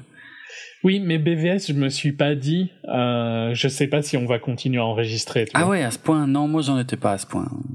Hmm. Pourtant, tu râlais. Hein. Ah, je, oui, oui, j'étais pas content de ce que tu me disais, hein, c'est clair. Ouais. Mais c'était. T'étais beaucoup, beaucoup plus rageux mm, euh, mm. sur Split. C'est vrai. Euh, donc, euh, mais bon, malgré tout, je peux comprendre pourquoi il y avait certains points positifs et tout ça. Et Unbreakable, ben, c'était excellent. Mm. Mais là, il y a, enfin, c'est une insulte à Unbreakable.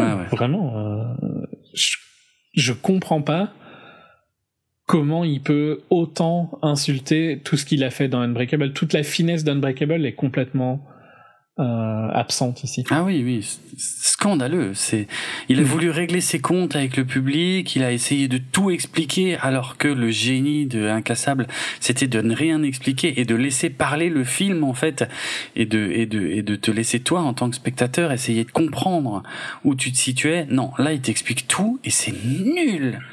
Nul, nul, nul, nul, nul, nul. En rajoutant une couche de mythologie supplémentaire qui ruinait le reste. Enfin bref, c'était vraiment. Non seulement il détruit, enfin il fait un film de merde, mais limite il détruit euh, sa trilogie. Mais c'est ça. C'est vraiment, ouais, ouais. Ouais. Donc voilà, glace. Ok. Alors, euh, dans l'ordre de souffrance, en numéro 4, j'ai mis euh, Gemini Man. Je suis à peu près sûr qu'il doit être là aussi. Ouais, il est. Ouais. C'est celui qu'on a en commun. Ok. Parce que voilà, parce que euh, ouais, le HFR, euh, ouais, euh, je sais pas combien d'images par seconde, c'est bien, c'est une immersion incroyable. Mais quel film de merde Mais vraiment, mais putain, mais pourquoi? Pourquoi un scénario aussi pathétique, euh, à peine digne d'un DTV quoi. C'était vraiment minable. Euh, non vraiment, je Gemini Man quoi. C'était, euh, je comprends pas quoi. Je comprends pas. Je comprends pas qu'on puisse, et surtout ce qui m'énerve peut-être le plus, c'est qu'on puisse être aveuglé par le HFR et pour euh, trouver que c'était une expérience incroyable, alors que, enfin voilà, le film là, tu le regardes juste en, en 24 FPS, c'est de la merde. C'est vraiment une. Non, bah même en HFR, c'est de la merde. Mais même euh. en HFR, mais je veux dire, il y a tellement de gens, j'ai lu et entendu des avis incompréhensibles sur ce film, qui ont vu le futur du cinéma et tout. Mais comment tu peux être aveuglé à ce point juste parce que t'as un peu plus d'images à la seconde qui te rendent l'image plus plus belle, plus cristalline, plus nette, trop nette d'ailleurs en ce qui me concerne. Moi, ça me ça me sort du truc en fait. C'est trop net. Non, c'est c'est nul. Et le futur du cinéma, je préfère que ce soit Lighthouse, hein, alors pour le coup, même sans l'avoir. c'est clair.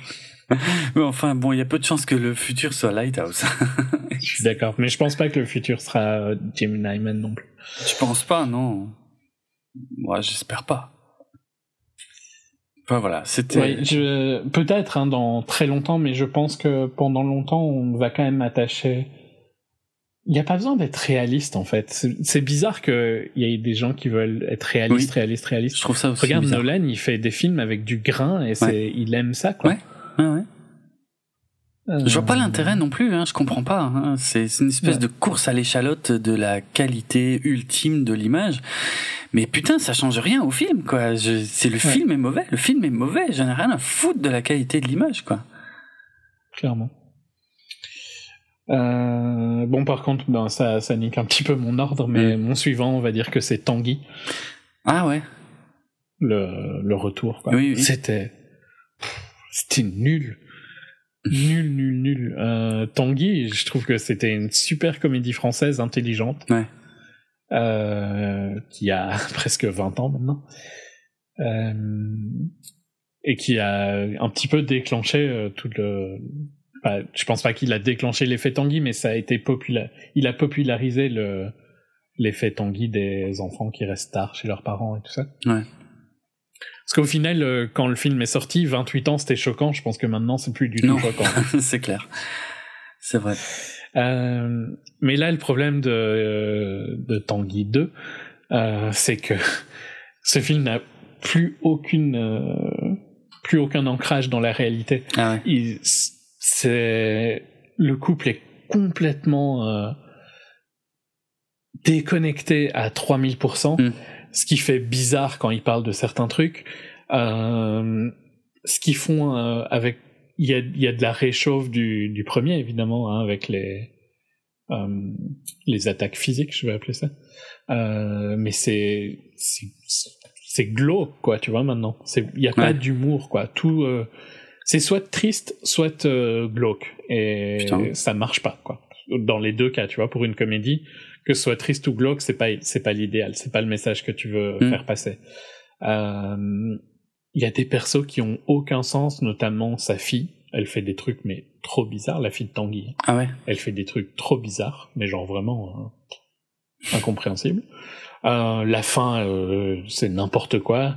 Euh, le perso de Tanguy est un peu un gros connard aussi, et c'est bizarre parce que ça sort un T'as plus personne à qui euh, à qui t'as envie de t'attacher en fait dans ce film. La fille de Tanguy est euh, incompréhensible. Les parents sont lourds alors qu'avant ils étaient lourds mais ils avaient un petit côté attachant. Et Tanguy est, euh, est chiant quoi, euh, et euh, super égoïste et tout ça. Et donc y a, ça fonctionne pas quoi. Et ça dure 1h30 mais t'as l'impression de passer 4 heures de ta vie tellement c'est chiant. Mm.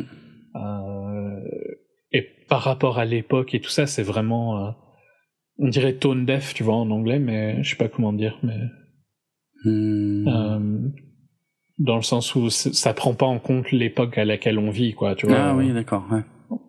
Plein gilet jaune et tout ça, quoi.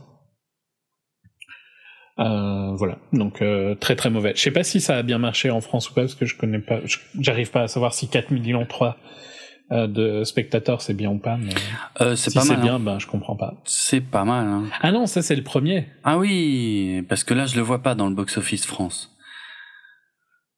Euh... euh non, un million d'entrées. Ah, on est beaucoup plus bas. Ah oui, il est euh, il est 51e au box office français de 2019. Ouais, donc à mon avis, euh, ils, ils attendaient plus. Mais oui. Ok. Euh, ben, bah, il m'en reste un. Oui, alors du coup, mais moi, mais ça, c'est euh, un seul? Attends, non, c'est bizarre. Parce que moi, mon suivant, c'est Booksmart. On en a déjà parlé. Euh, enfin, tu en as déjà parlé. Bon, moi, je l'ai mis dans les pires merdes parce que vraiment, c'était pénible à regarder pour toutes mm. les raisons que tu as dit. Hein, parce qu'il y avait rien de réaliste dans cette connerie. Ça essayait d'être le super grave au féminin, sauf que ouais, les, les, les situations n'étaient pas réalistes.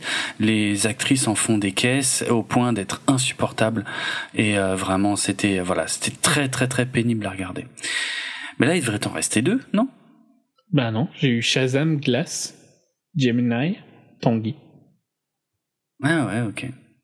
Qui fait 4. Euh, Donc il m'en reste un. Comment je, ouais, ok. Il t'en reste combien? Moi, il m'en reste deux. Pourtant, je n'en ai que 5, mais ouais, on s'est décalé. Bon, euh, donc moi j'avais l'écreveille pailletée, Gemini Man, Booksmart. Euh, je vais parler de The Dead Don't Die, alors. Euh, donc, euh, on en a parlé dans l'épisode précédent. C'est vrai. Donc c'est assez récent, mais vraiment euh, pour moi c'était c'était catastrophique. C'était un un film de zombies qui se moque des films de zombies euh, avec des tas de sujets qui sont à peine abordés et qui ne sont jamais exploités, avec un casting de fou, mais qui Enfin, je te l'ai dit, mais pour moi, le duo principal fonctionne à peine. En fait, j'ai trouvé, en fait, il y avait un truc très bizarre. Euh, c'est que à chaque fois qu'il y en a un qui disait quelque chose, il y avait plusieurs secondes de blanc avant que l'autre réponde, et du coup, je trouvais que ça niquait tout le rythme à chaque fois. Je, il y avait aucune conviction dans la façon de, de, de dire les dialogues. Enfin, j'ai trouvé ça très bizarre, ça ne fonctionnait pas du tout. Et puis surtout, j'ai vraiment l'impression que ça, ça se moquait des fans de films de zombies, et, euh, et ça, j'ai très mal pris. Donc voilà, de, de Dead Don't Die, de Jim Jarmusch, pour moi, c'était inconcevable. Ok. Et mon dernier, mais qui n'aurait probablement pas été mon dernier, hmm. parce que je pense que c'était peut-être plutôt euh, Gemini, euh, c'est Captain Marvel. Ah ouais, ok, tu l'as mis là. Ah ouais, dans moi j'ai trouvé vraiment vraiment mauvais. Quoi. Putain, excellent. Genre insupportable, c'était de la merde. C'était de la merde, hein, Captain Marvel. Franchement, c'était pas bon. Ouais, ouais, non, je suis d'accord. Et en plus, euh, en plus d'être de la merde, c'était une déception parce que je pensais que Brie Larson ferait pas autant de la merde, mais elle est insupportable. Mm. Euh, la, la réalisatrice, les réalisateurs?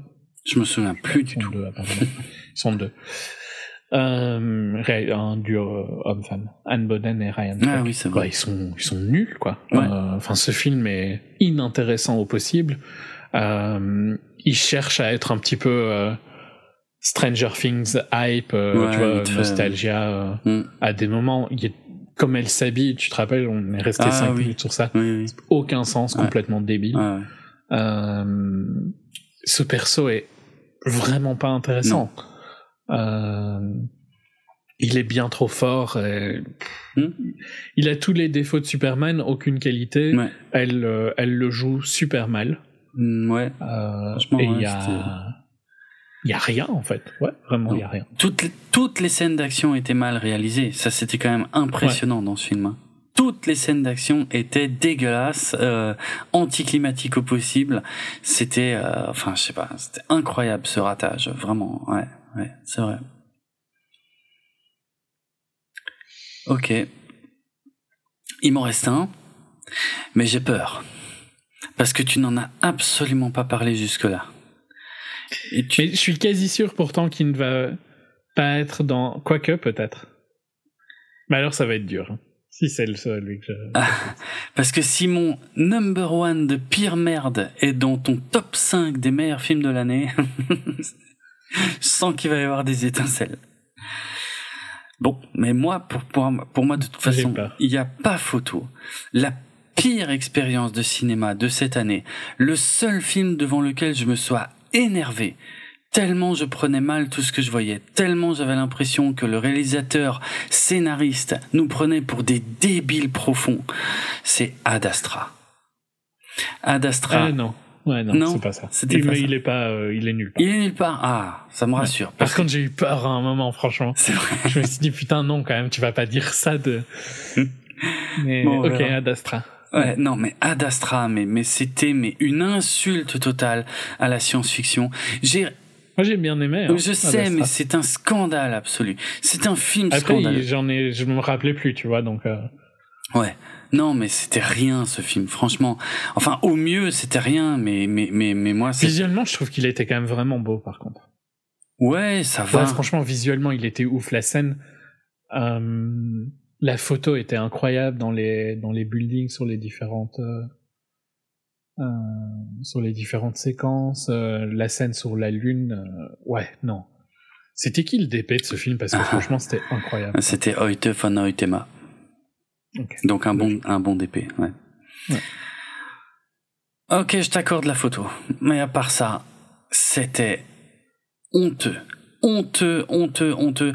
J'ai retrouvé une citation de James Gray que j'avais totalement, j'étais tellement énervé quand on avait parlé de ce film que j'avais complètement oublié de citer cette déclaration de James Gray, hein, qui avait dit que son intention c'était de faire un film qui montrait la euh, comment comment je traduis ça euh, qui montrait le, ah putain comment tu dis dépiction euh, en français?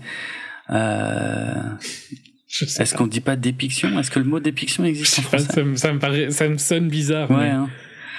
Bon, je pense. En tout cas, il y a un mot dépiction. Je sais plus, j'ai un doute. Bref. Représentation. Merci, excellent. Euh, donc, euh, je cite James Gray que l'intention de son film c'était, ouvrez les guillemets, la représentation la plus réaliste du voyage dans l'espace qui ait été jamais faite dans un film. Hmm. Et ce que j'ai vu, C'est l'exact contraire. C'est du foutage de gueule. C'était minable. C'était même un enfant qui s'intéresse un tant soit peu aux voyages spatiaux n'aurait pas commis les innombrables erreurs qu'il y a dans ce film, les innombrables erreurs scientifiques qui font passer Star Wars pour un putain de documentaire tellement c'était lamentable. C'était franchement mais c'était scandaleux, mais vraiment Vraiment, je peux pas croire. Si tu n'as aucun respect pour la science-fiction, ne fais pas de science-fiction. T'aurais pu raconter exactement la même putain d'histoire en faisant une adaptation littérale de Art of Darkness, en fait, sur Terre tu vois, et, pas en montant dans des fusées qui sont en train de décoller, en passant à côté des turbines qui sont déjà euh, allumées, quoi. C'était scandaleux, vraiment de A à Z. C'était euh, une honte totale ce film. ça faisait longtemps que je m'étais pas énervé à ce point en voyant un film. Non, vraiment, vraiment, c'est interdit de faire quelque chose comme ça. raconte la même histoire sur Terre, putain, tu froisseras personne. Mais pas ça, pas dans l'espace. C'est interdit, interdiction totale. C'était, tous les interdits ont été transgressé dans ce film, c'était vraiment catastrophique. Et j'en ai rien à foutre qu'on lui ait imposé le happy end de la fin parce que j'avais j'avais aussi bien gueulé sur le happy end de la fin qui était minable. Et apparemment c'est le studio qui lui a imposé. J'en ai rien à foutre. De toute façon c'est le c'est le moindre des défauts de ce film. Tellement c'était horrible en fait comme expérience. Tellement c'est genre de mais c'est beau mais j'en ai rien à foutre que ce soit beau ça c'est ce qui va être beau c'est mon point dans la gueule de James Gray aussi de, de faire des Quelle violence conneries moi je ne cautionne pas cette violence oh putain qui c'est qui parle? Je n'aurais jamais dit ça, je trouve ça honteux. C'est ça. Euh, le nombre de fois où t'as déjà dit que t'avais envie de frapper euh, un acteur ou une actrice ou des choses comme ça. Jamais de la vie. Ouais, t'as raison. As-tu des preuves? Ah ben, j'ai 7 ans de podcast, ouais. Donc voilà. Ok. Ad Astra, pire expérience de loin, et je pense que franchement, il va falloir se lever de bonheur pour arriver à faire pire que ça, quoi. Vraiment scandaleux. Scandaleux. Euh, on passe au, meilleur. Ouais, allez, le vrai, le top. Ah oui, mais moi c'est un top 10, donc il y en a 5 qu'il va falloir que je fasse vite fait. 5. Ok. Euh, Numéro 10, Girls with Balls, un film que j'ai vu à Gérardmer à l'origine, que j'ai adoré. Euh, film de genre français euh, qui euh, qui part aussi euh, sur le délire, euh, comment dire, très classique, hein, de un groupe de jeunes filles un peu qui se retrouvent isolées dans une forêt, qui se font attaquer par des tarés, qui veulent leur faire des choses pas propres, on va dire, complètement délirant, une maîtrise complète du style, très très drôle euh, enfin voilà. Et, moi, je suis content d'avoir vu ça en festival. Faut dire aussi, ça aide. Euh, mais je pense que même en le regardant sur Netflix, puisque désormais il est sur Netflix, euh, je pense qu'on peut passer un bon moment, ça peut faire une super soirée entre potes. voilà, ça fait mal, ça fait comment dire, il y a beaucoup de sens, c'est généreux en gag, en gore, en tout ce que tu veux. Voilà, c'était pour moi c'était une vraie réussite. Numéro 9, Wild Rose, un tout petit film euh, que peu de monde a vu, je pense, sur une nana, euh, maman célibataire, euh, qui rêve de faire de la musique country et qui qui est assez insupportable, qui fait des tas de conneries, qui, enfin, sa vie est un désastre et pourtant elle fait tout ce qu'elle peut et, et pourtant elle prend systématiquement les mauvaises décisions.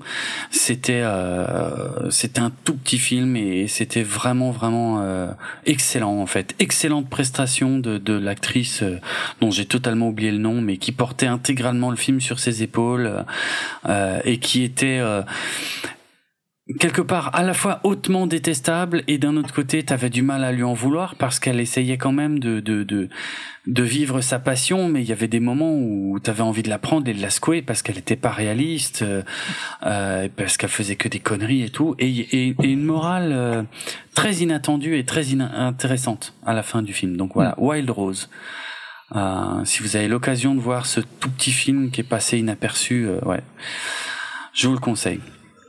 Numéro 8, euh, Yesterday. Moi, je l'ai mis là. Je l'ai hmm. mis dans mes meilleurs films. Donc, t'en as déjà parlé. Mais vraiment, l'histoire de ce mec euh, qui s'attribue euh, tous les succès des Beatles.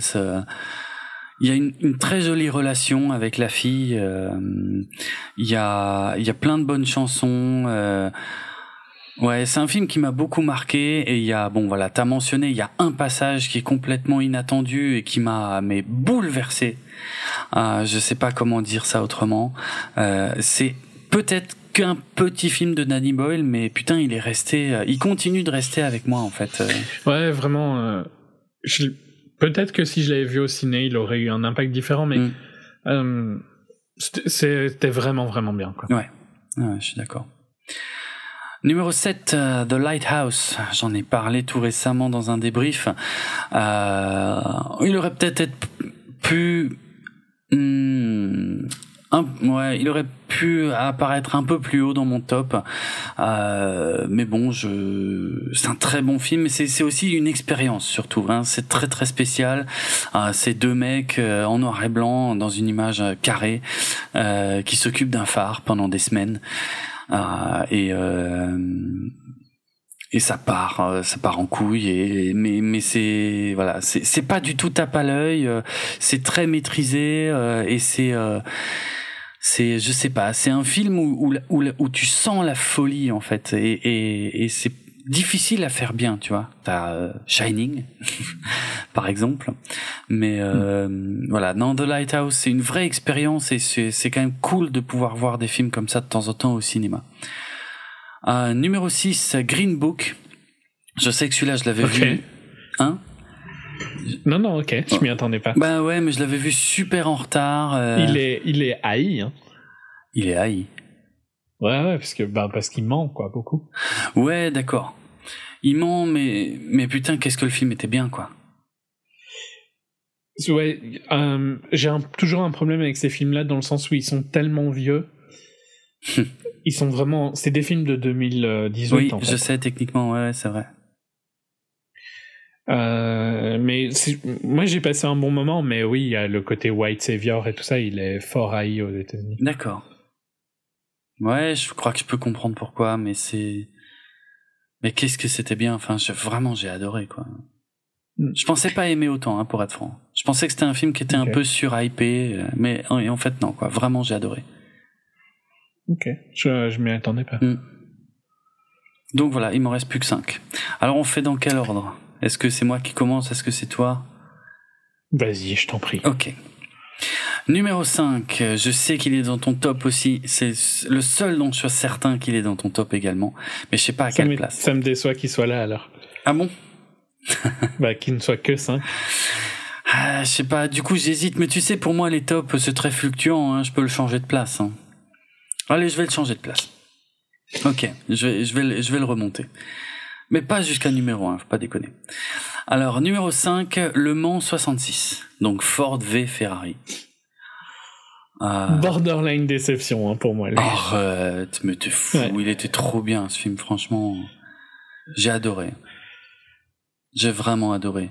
J'ai adoré l'histoire, j'ai adoré la performance de Christian Bale. Euh, j'ai j'ai euh, j'ai complètement vibré pendant la course jusqu'à la fin. En plus, il y a un dénouement totalement inattendu.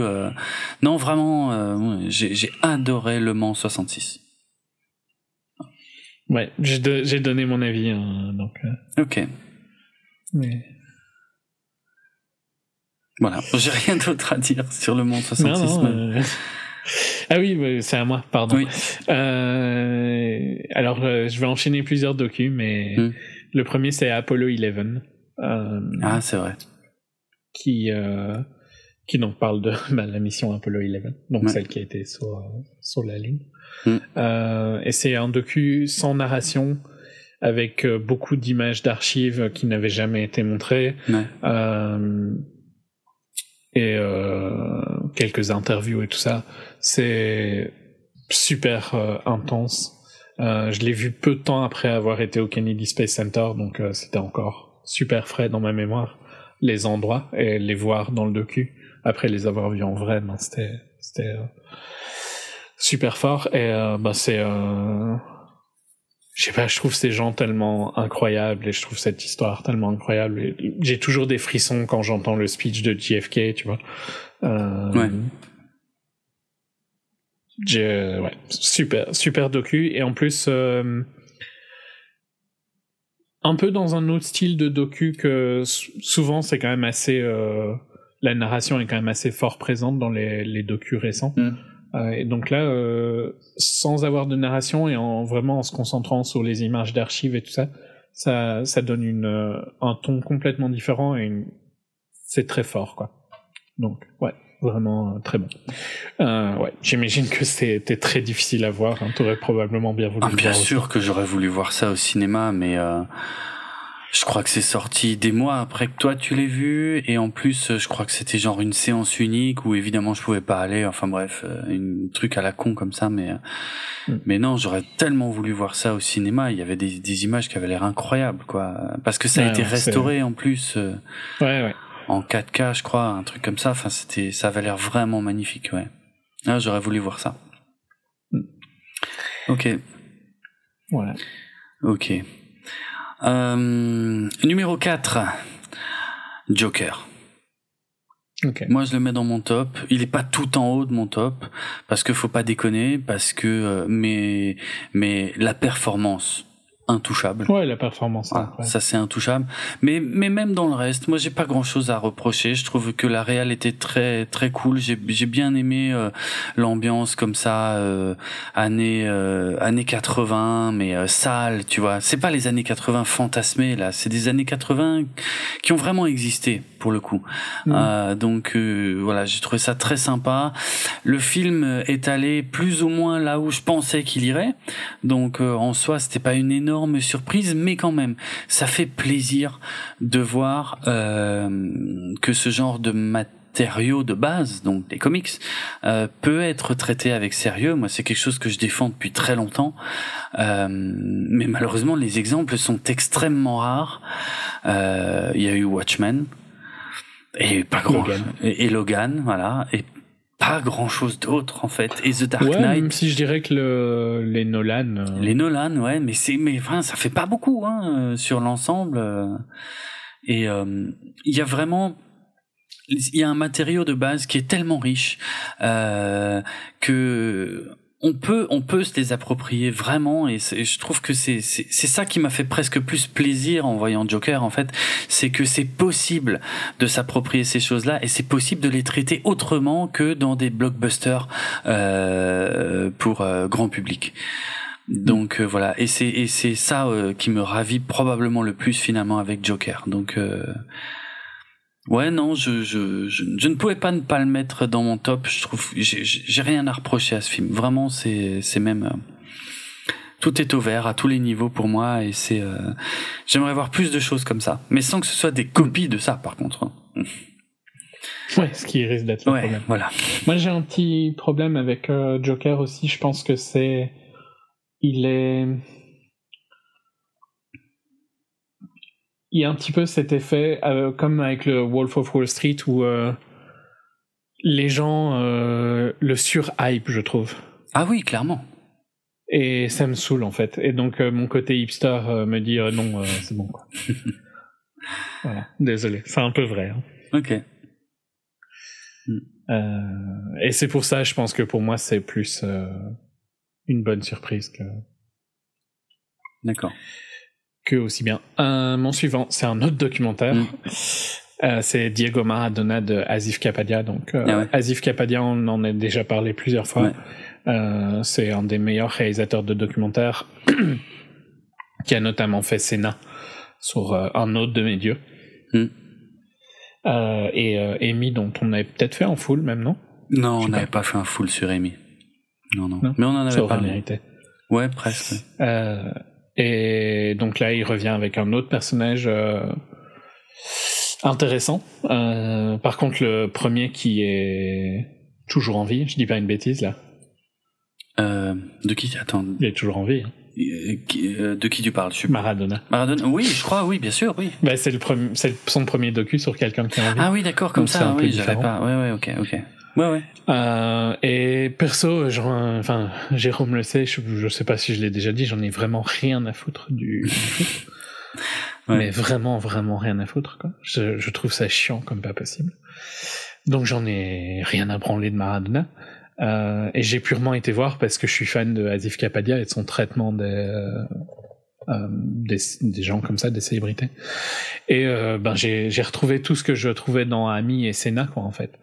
Euh, vraiment un regard intimiste sur sur qui était Diego et qui était Maradona, en fait, parce qu'on pourrait presque séparer sa, sa vie en deux. Diego, c'est le petit gosse qui a été repéré en étant tout jeune euh, et qui rapidement euh, avait sa famille sur les épaules parce que c'est lui qui gagnait le plus d'argent euh, à 16 ans quand il jouait au foot. C'est c'est lui qui la maison était offerte par le club, donc toute la pression de devoir être bon pour pouvoir continuer ça. Et pour se protéger de la célébrité, ben créer le perso de Maradona qui qui lui était complètement bah, l'image connue de lui quoi. Le qui, qui euh, traîne avec la mafia et tout ça, qui, qui se drogue, mm. qui euh, couche avec plein de femmes et tout ça. Et vraiment, euh, toutes les images d'archives qu'il arrive à trouver intimistes sur, sur lui et ses relations avec sa famille, toute la relation qu'il a eue avec, avec Naples. super intéressant quoi. Même si on s'en fout du foot, c'est super intéressant. Euh, il y a plein de, plein de trucs à apprendre. Vraiment excellent, excellent documentaire. Je le conseille euh, à tout le monde. D'accord. Euh, eh bien, mon suivant est également un documentaire. Mais je me demande, depuis tout à l'heure, je me demande s'il est aussi dans ton top. Bah, je pense pas, parce que je pense pas que t'as vu mon suivant. Ah, bon, tiens, alors je suis très surpris. Ok. Euh, c'est un documentaire que j'ai vu sur Netflix. Et euh... Ah, ben il est sympa, mais il est pas dans. Bah, je suppose que c'est Behind the Curve. Ah non, je l'ai mis nulle part. Non, c'est pas Behind the Curve. Euh, c'est vrai que Behind the Curve, j'ai hésité et puis euh, bon, c'était rigolo, mais c'était pas. Euh... Ouais, c'était pas assez. Pas bah, alors attends, c'est quoi un docu sur Netflix? Ah, je suis surpris, eh ben, limite choqué que tu l'aies mis nulle part tellement il mais était. je l'ai pas, je l'ai vu. Mais oui, on en a tellement parlé. Sur un truc musical? Ouais. Non. Bah si. De Dirt? Non, un docu, pas un biopic. The Dirt, c'est vrai, je l'ai mis nulle part non plus, c'est connard de Motley Crue. Bon, le film était sympa, hein, mais, mais j'ai... Ah putain, non, mais t'as raison, c'était vraiment bien. Fire. Bah oui, Fire, quoi. C'était incroyable cette histoire. Mais peut-être que ça m'a moins marqué que toi vu que je connaissais toute l'histoire. C'est vrai que moi je connaissais rien et au fur et à mesure plus le truc progressait, plus je m'énervais en me disant mais quelle bande de connards et plus je voyais le truc qui s'effondrait et, et en même temps en même temps que ça m'énervait, je me disais, mais c'est bien fait pour votre gueule, Mais c'est ça, quoi. Bien fait pour leur gueule, hein. Et c'est gros débile. C'est une histoire dingue, quoi, qui m'a, euh, mm. enfin, voilà, j'étais, j'étais, j'étais à fond. Franchement, j'étais vraiment à fond. Du début à la fin, moi, je découvrais cette histoire, hein. Et, euh, et, et, voilà, et j'étais, euh, en fait, c'est un, c'est un vrai film avec, avec des méchants, mais qui perdent tu vois. Et ça fait plaisir qu'ils perdent parce qu'ils ont vraiment fait de la merde. Même s'il y a des gens qui ont un peu morflé au passage, hein, faut dire ce qui est.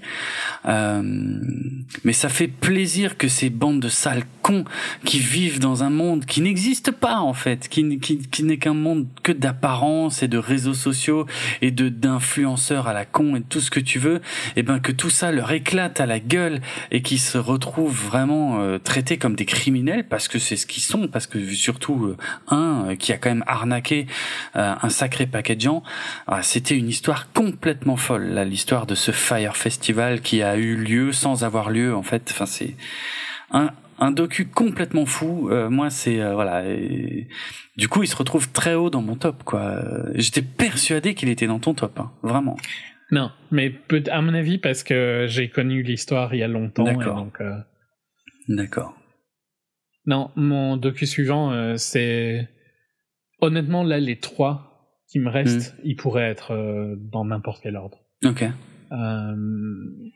c'est Free Solo. Ah mais oui, le fameux. ouais, qui suit Alex Honnold, qui est un des meilleurs escaladeurs, ça se dit Escaladeur. Merde, comment on dit ça? Ça sonne, ça sonne faux. Ouais, c'est vrai, ça sonne faux, ouais. Euh...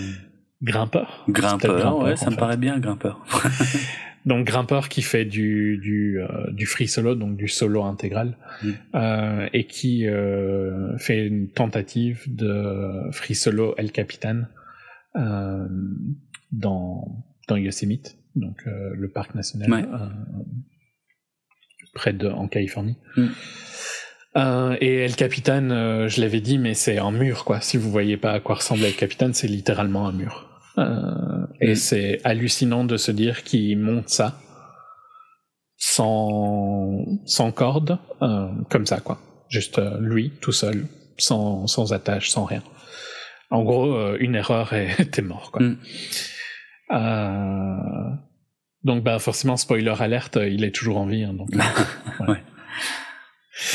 Euh, mais ouais, c'est déjà les paysages sont hallucinants. Le bon, toi tu l'as vu en vrai, moi pas encore, mais bien. Le El Capitan, ouais, ouais, c'est impressionnant hein, comme montagne. Et, comme tu dis, c'est un mur, c'est tout droit. C'est un bloc de pierre, mais tout droit.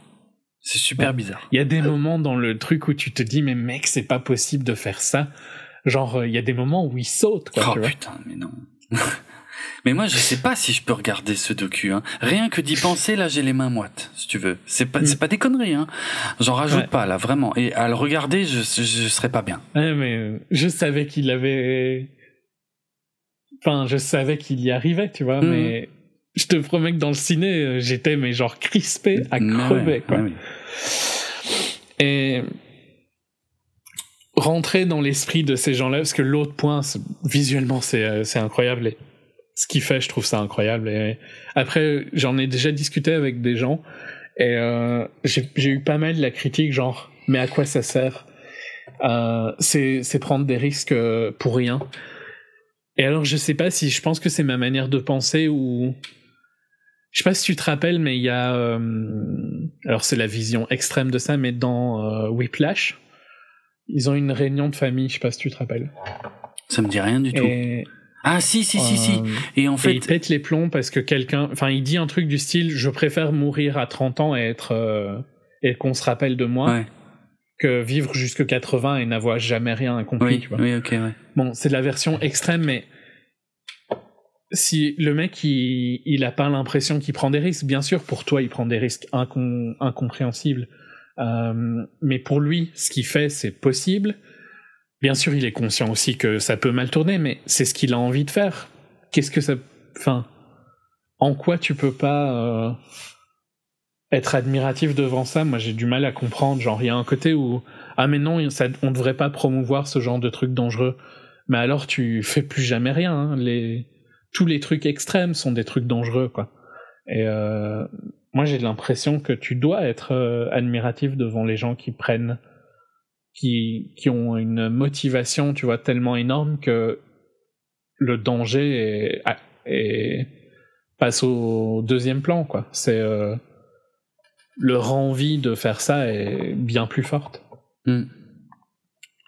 Mais je sais pas, t'as peut-être euh, le même avis que que les, bah, les gens qui me disent ça.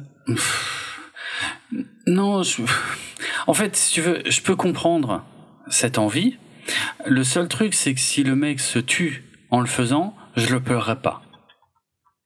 Mais il te demande pas de le pleurer. Hein. Hmm bah voilà, mais c'est tout. Mais sinon, je peux comprendre euh, éventuellement ça ou autre chose. Euh, du moment que ça te fait de mal à personne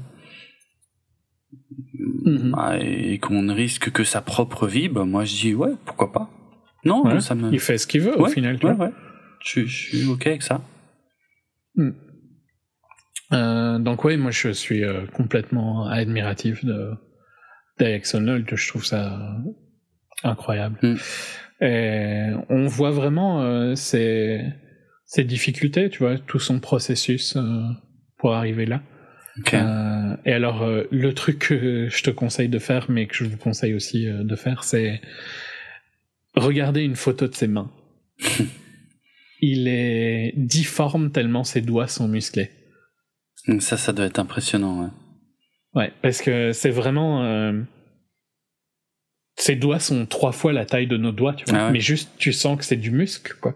Mais bon, voilà, sa main est habituée à se tenir du bout de ses doigts sur son corps, quoi.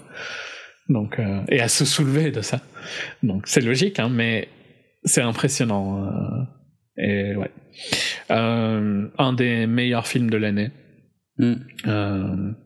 absolument à voir dans la la plus grande salle possible ou si, si on a peur, ben dans la plus petite alors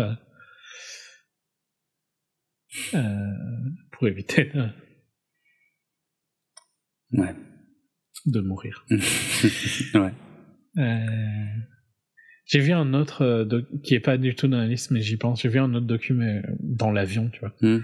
sur un un mec qui a monté l'Everest plusieurs fois seul hmm. à la suite.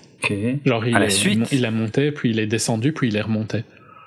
N'importe quoi. mais euh, pourquoi? Enfin, pourquoi? Genre, parce que il, avait, il était en forme le lendemain après avoir dormi, donc il s'est dit oh je vais remonter. Putain. Et euh, je, vais essayer de trouver son nom. Euh, je crois que c'est le son projet s'appelait Summit of My Life, un truc comme ça. C'est Kylian Jornet. Et c'est un, un autre assez docu super intéressant aussi sur quelqu'un de complètement incroyable, tu vois. Euh, ces gens qui, en gros, ne peuvent pas être euh, tranquilles, quoi. Ils doivent faire des choses euh, hmm, qui nous dépassent, tu vois. Et... Ouais, je sais pas, t'imagines cette idée de ah oui, je suis monté à... j'ai monté l'Everest et puis au final, bah, j'étais en forme, donc je vais remonter l'Everest. Hein. Tranquille, quoi. Hmm tout seul, tout ça. Mais ouais, ces gens-là me, me fascinent. Euh, et je, je, ne pourrais jamais faire ce qu'ils font, tu vois, clairement. Ouais. Jamais, jamais de ma vie je pourrais faire ce qu'ils font, mais je suis fasciné par ça. Voilà, il m'en reste deux et c'est des films tous les deux, plus de docu. Plus de docu, ok. Bon, bah, euh, oui, il m'en reste deux aussi. Euh... Est-ce que tu veux faire une tentative de devinette Ah bah il y en a un. Là, celui que je vais mentionner maintenant, je suis sûr que c'est un des tu deux. Tu devrais pouvoir trouver mes deux, en fait, là, je trouve. Euh... Ben, en fait, je me demande ce qui manque. Là, mon suivant, c'est Midsommar. Et je suis sûr que tu l'as aussi. Ouais. Voilà. Mais du coup, je sèche sur le suivant. Je sais pas qui est ton quel est ton autre Ah, ça par contre. Je sais que c'est pas le même que moi, ça c'est sûr. Euh, ouais, je pense. Euh, ouais, non, oui, j'en suis même absolument certain. Mais je vois pas trop. Ouais, attends, on y réfléchit dans quelques instants. Hein. On va faire Midsommar. On fait Midsommar. Euh, Midsommar, euh, c'est une vraie expérience de cinéma aussi. Hmm. Un, un, film d'horreur en pleine lumière, ouais. sans jumpscare euh, sans facilité d'écriture, euh, avec euh, oh, il y a un mélange en fait d'écriture des personnages euh, et, et de et d'horreur d'horreur simple hein, finalement.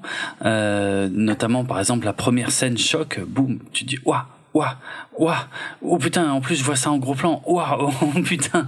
Et en fait là tu te mets bien à la place des persos finalement, c'est très malin. Et donc là tu prends mhm. conscience de la situation et à partir de là ça va être de pire en pire. Et en plus là Harry Astor il va jouer avec nous, il va faire des effets, euh, il va s'amuser avec les décors, tu sais t'as les t'as, t'as les arbres qui bougent de façon bizarre et tout machin. Donc t'as vraiment l'impression d'être dans un mauvais trip, mais tout ça toujours avec une grande lumière, un grand soleil et c'est de pire en pire et tout et c'est c'était une expérience super intéressante.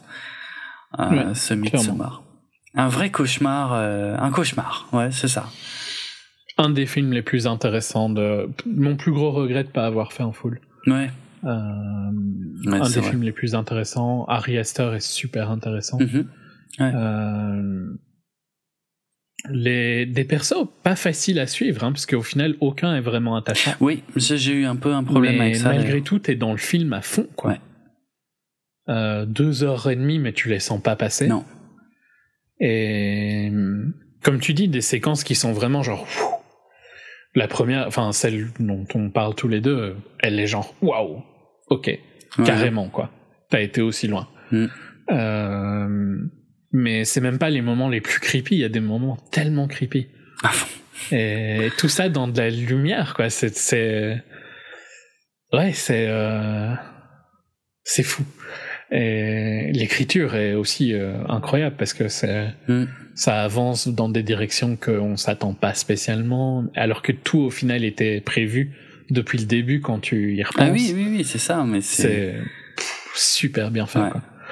Euh clairement, euh, avec Free Solo et Monde Autre, que tu n'as toujours pas trouvé, ce qui me déçoit. Là, tous les trois peuvent être euh, sur le, la première place à égalité, en fait.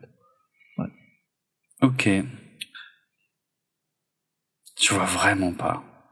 Mais je pense que tu es dans la même position parce que je, je pense pas que. Je aucune idée, hein. mec. Je vois pas. En fait, la question que je me pose, c'est qu'est-ce qui manque là? Qu'est-ce qu'on n'a pas mentionné? Est-ce que, est-ce que ton number one, moi, je l'ai mentionné? Là, déjà? Non, je crois pas. Ah non? Ah ouais, donc non, alors là, putain, qu'est-ce qu'on a oublié? Est-ce Et moi, je l'ai mentionné? Euh, non, non, non, non, clairement pas. C'est bizarre. Hein. ouais, à fond, à fond. Attends, alors, je, je rejette vite fait un, un œil à la liste des films qu'on a vus. Ah si, il y en a un dont on n'a pas du tout parlé et qui n'est pas du tout dans mon top, mais probablement parce que toi, le sujet t'intéresse un peu plus. Alors, je vais tenter Vice. Non. C'est pas Vice. Il est, c'est marrant que tu l'aies mis nulle part, du coup. Bah, j'ai trouvé, je l'ai trouvé un peu décevant, Vice. Ouais. Ouais. Il, il m'en est pas hmm. resté grand chose non plus, hein, pour être franc. Il est plutôt dans la fin de ma liste, si tu veux hmm. essayer. Ah, donc c'est un film récent. Il est dans la fin de ma liste. Hmm. Ah non, ne me dis pas que c'est ça. Je parle dans les 15 derniers, hein, pas les 3 derniers. Ah non, ne me dis pas que c'est ça, mais oui, on n'en a pas du tout parlé. Bah oui, maintenant t'as compris ou pas? Je crois que j'ai compris, ouais. Oh merde, non Bon, bah, c'est un film ouais, que j'ai beaucoup moins aimé que toi, hein, c'est ça? Mhm. Ouais. Bon, je vais d'abord faire le mien, parce qu'on va rester dans l'ordre qu'on a... Mais alors toi, par contre... Euh... J'en ai aucune idée, quoi. Pas facile, je pense. Hein. Et j'ai. C'est un, c'est un Netflix ou c'est Non, non, c'est un film que j'ai vu au cinéma. je, il me semble que tu ne l'as pas vu. Euh, c'est un film euh, que j'ai vraiment adoré, sur lequel je n'ai dit que du bien, euh, qui m'a totalement transporté. Et euh, ok, j'ai un peu poussé pour le mettre tout en haut de mon top parce que euh, parce que voilà, il y avait les évidents, il y avait Midsommar, il y avait Joker, il y avait Lighthouse, des choses comme ça. Mais j'avais envie d'être un peu plus surprenant sur le number one parce qu'en vrai, moi, mon top, voilà. Je, il est pas, euh, si tu veux, c'est pas gravé dans le marbre, quoi. Mhm. Mais c'est un film que qui m'a bouleversé, qui m'a surpris, euh, où il y avait des acteurs excellents, des idées de mise en scène, une, une histoire. Je vais je vais je vais râler ou pas? Non, je pense pas, je crois pas. Non, non, euh, vraiment, je pense pas. Je pense que tu aurais peut-être même voulu le voir ou euh, je sais pas pourquoi tu l'as pas vu d'ailleurs. Non, je pense pas que tu râlerais. Euh, je pense au contraire que ça va encore plus euh, te rendre curieux pour ce film. allez, je vais arrêter le suspense. Il s'agit de Rocketman de Dexter Fletcher, le biopic d'Elton John. Non, j'aurais dû. C'est comme Yesterday, ça, je pense. Hein. J'aurais dû aller le voir. Ouais. Ouais. Et mais vraiment, j'en reviens pas. Moi, c'est juste que vraiment. J'en ai rien à foutre d'Elton Mais moi non plus. C'est pour ça que ce film euh, m'a complètement scotché. Parce que je, enfin, pour moi, Elton John, c'était le contraire absolu de tout ce qui pouvait représenter le rock and roll d'une manière générale. Et putain mais qu'est-ce que j'avais tort, quoi. Euh, la, la, la, prestation de Taron Egerton en, en euh, Elton John est incroyable. Euh, il y a, euh, il y a des, je te dis, il y a des tas d'idées de mise en scène. T'as des il y a des moments qui m'ont presque tiré les larmes. il y a des moments où il a réussi à trouver une idée de mise en scène qui te montre qu'est-ce que c'est d'être un artiste sur scène, où tu, toi tu es sûr de ce que ouais de ton truc, de ce que tu fais, de ce que tu as envie de proposer au public. Et puis t'as la nervosité de ça, puis tu te lances et puis tu te donnes vraiment corps et âme euh, dans ta musique, dans ton truc.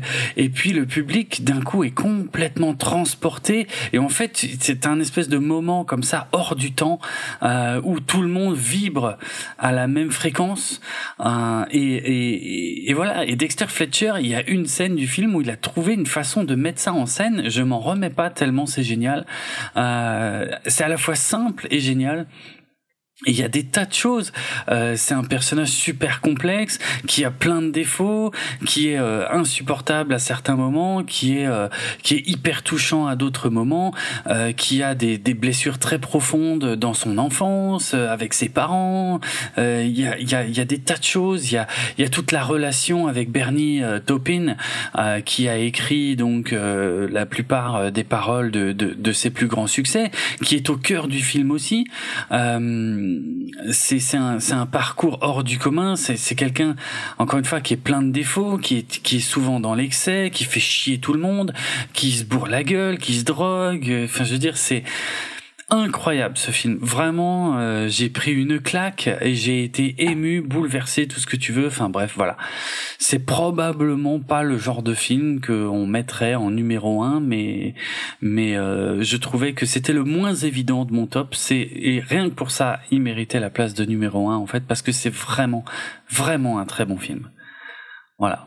Rocketman, un personnage que j'ai du coup complètement redécouvert en fait. Enfin, je connaissais Elton John de nom, mais euh, mais j'ai tout appris de lui en fait en voyant ce film. Il n'y a pas grand chose de faux dans le film parce que évidemment j'ai fait des recherches.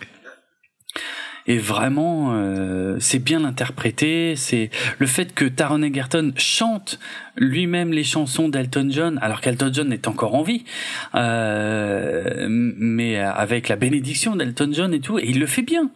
Euh, c'est ça le pire. Enfin je sais pas. C'était euh, il y a c'est un concentré de bonnes idées. C'est c'est un film qui ne s'est pas planté mais qui a été quand même royalement boudé euh, en comparaison de de, de l'incompréhensible Bohemian Rhapsody qui était euh, du n'importe quoi à côté de ce film, quoi. Mm. Euh, non, Rocketman, vraiment, voilà, c'est, j'ai adoré. Peut-être que, je sais pas, peut-être que tout le monde ne comprendra pas ce choix de numéro un, mais vraiment, moi, j'ai été transporté, ému, tout ce que tu veux. C'était, voilà, grosse claque. Bon, on est d'accord que tu connais mon, mon premier. Oui. Tu veux l'annoncer? Je pense que ça doit être Parasite, du coup. Voilà. C'est ça, putain. Ouais. Je trouve, et, je vais, je vais, euh, tu, tu vas, tu vas pas apprécier. Hein.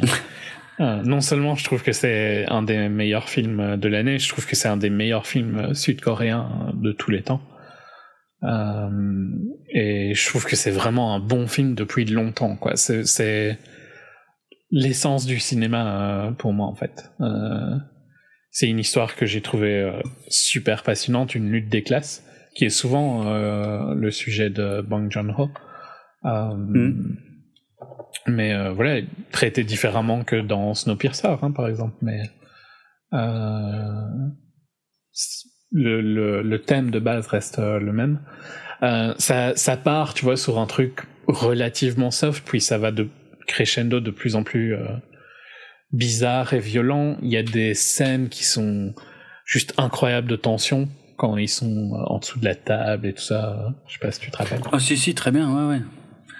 Euh, moi, je suis mais à fond quoi dans le film tout le long, tu vois. J'ai pas, je, je relâche pas, je sens pas le temps passer.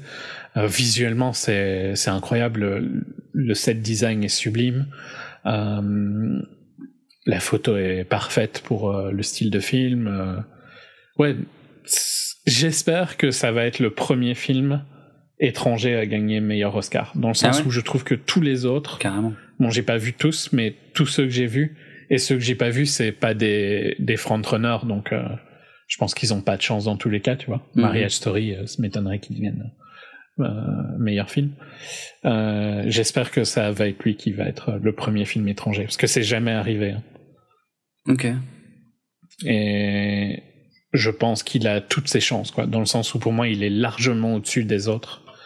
Euh, après voilà, vu que en général c'est jamais le meilleur qui gagne, ce sera probablement pas lui. Mais...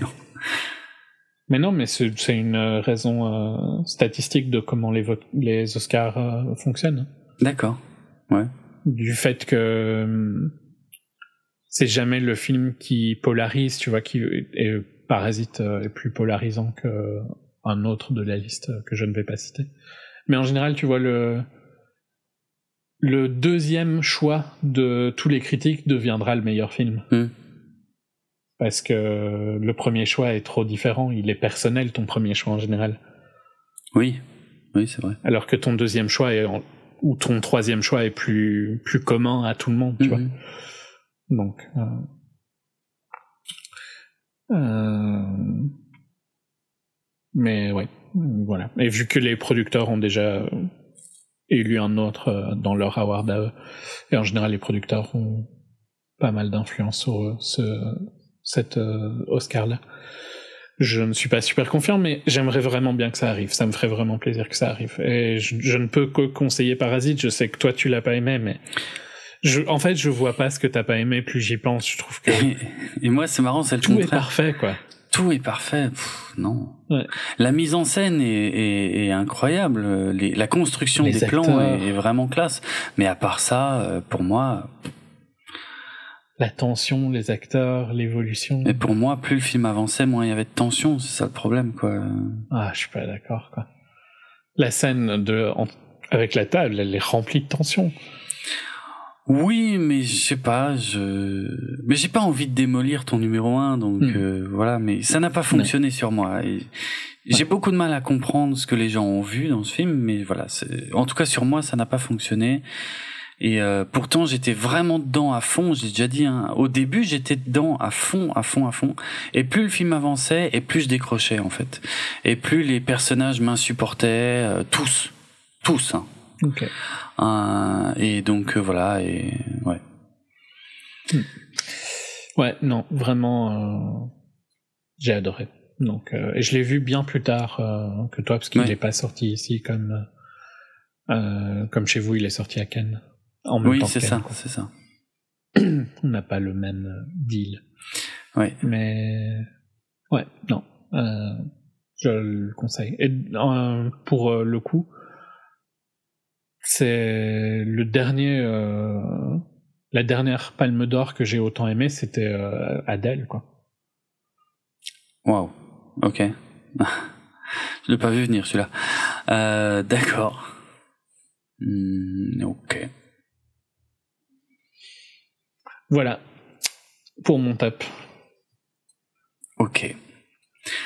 Euh, ok, non mais ouais, je, ouais, en fait, mais j'ai pas grand chose à reprocher à Parasite, mais je comprends. Bah, c'est moins pour toi, quoi. mais je comprends pas ce que j'ai pas vu, en fait. C'est parce que pour moi, c'est un film lambda, qui est bien mis en scène, ah mais c'est tout, quoi. Faudrait peut-être que tu le revoies, hein, pour le coup, parce que à mon avis, t'as raté quelque chose. C'est. Mais je comprends pas quoi. mais c'est tout dans le détail, c'est tout dans l'évolution des personnages, dans à quel point la, la dégradation entre euh, les deux classes sociales euh, empire au fil du film, mm. euh, à quel point chacun est prêt, tu vois, à faire, où est-ce qu'ils sont prêts à mettre leurs limites, le, tout le, pas le, tout le classisme, donc dans le sens racisme, mais pour la classe, ah, oui. que tu ressens dans les deux cas, tu vois, tout le les réflexions que l'un, mais c'est pas juste euh, les riches euh, qui font des réflexions dégueu, hein, c'est tous les les deux sont euh, sont connards dans le dans le truc, mais euh, ouais, franchement soit c'est vraiment pas pour toi, soit t'as raté quelque chose. Je sais pas quoi te dire. Non, mais... je, je sais qu'il y a un truc en, en, général, en tout cas, qui me fait sortir des films et qui a été le cas ici, c'est que quand je trouve que les personnages sont cons et que euh, ils agissent en dépit du bon sens, ben moi ça me sort du film quoi. Mais sauf que ça a été construit comme ça. Oui, c'est fait exprès. Mais je trouve, ouais, mais moi j'ai trouvé ça vraiment grossier en fait euh, et facile. Tu ouais, vois. mais justement, je trouve pas que c'est grossier parce que pour moi les persos sont construits. Ils ne mentent jamais à comment ils ont été construits. Non, euh, non, c'est vrai. Mais ils sont trop cons pour que je puisse m'attacher à qui que ce soit. Du coup, moi, je, je reste très extérieur au film en fait. Et ça me fait rien. Pourtant, le, le principal n'est pas con. L'instigateur, on va dire. Ouais, mais. Moi... Bah, elle est même plutôt super intelligente. Ouais. Ouais, mais c'est ouais, mais c'est bizarre en fait. Je, je, trouvais pas ça crédible en fait que qu'ils qu soient tous aussi débiles sauf une. Enfin, je sais pas. Non, je sais pas. Je sais pas. Non, j'ai pas accroché. Vraiment, euh... ça m'a gêné. Okay. Ça m'a ça m'a ouais. sorti du film. Ouais. Mais si vous l'avez pas vu, je le je le conseille. Ok. Euh... Sur quoi est-ce qu'on enchaîne? Euh, on jette un œil au box-office parce que je pense que ça va être assez rapide. On a déjà fait ça ouais. pas mal en détail certaines années, mais là vraiment cette année. Pff. Non, on va aller vite, je pense. Ouais. Euh, de toute façon, sur les 10 films, il y en a quoi?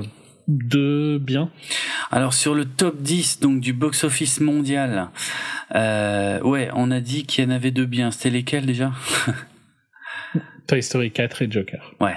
Toy Story 4 et Joker. Donc euh, Toy Story 4 qui est sixième au box-office mondial et Joker qui est septième. Euh, on va on va on va citer le box-office mondial quand même. Hein. Numéro 1, Avengers mmh. Endgame, 2 milliards 8, le chiffre qui, qui semblait infranchissable, imbattable. Bon ben il a il a battu euh, Avatar. Au forcing. Enfin quoi. Ouais, au forcing. au forcing. Bon, en même temps, Avatar, il est ressorti 40 000 fois. Bah euh... oui, c'est vrai. Ils ont utilisé la même technique qu'Avatar, donc c'est difficile de leur jeter la pierre. Et puis en vrai, et, et euh, le marché était vachement différent, vachement plus facile à l'époque. Hein. Ben euh, oui, quelque part, parce que cette année, euh, cette année, il y a neuf films qui ont franchi la barre du milliard. C'est du jamais vu absolu. Il y en avait jamais eu plus de cinq la même année. Cette année, il y en a neuf. Donc dans les dix premiers, il y a neuf films qui sont au-dessus du milliard. Donc maintenant, c'est une barre qui est peut-être moins symbolique qu'elle ne l'a été.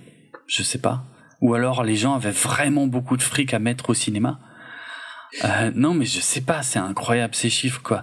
Numéro 1 Avengers Endgame, numéro 2 Le Roi Lion, numéro 3 euh, La Reine des Neiges 2, numéro 4 Spider-Man Far From Home, numéro 5 Captain Marvel, numéro 6 Toy Story 4, numéro 7 Joker, numéro 8 Star Wars épisode 9, numéro 9 Aladdin et numéro 10, le seul qui n'a pas passé le milliard, c'est Fast and Furious présente Hobbs and Show.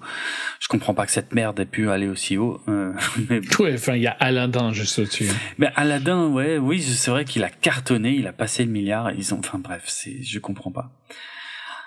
10 films, 9 qui ont passé le milliard, 7 qui sont produits par Disney.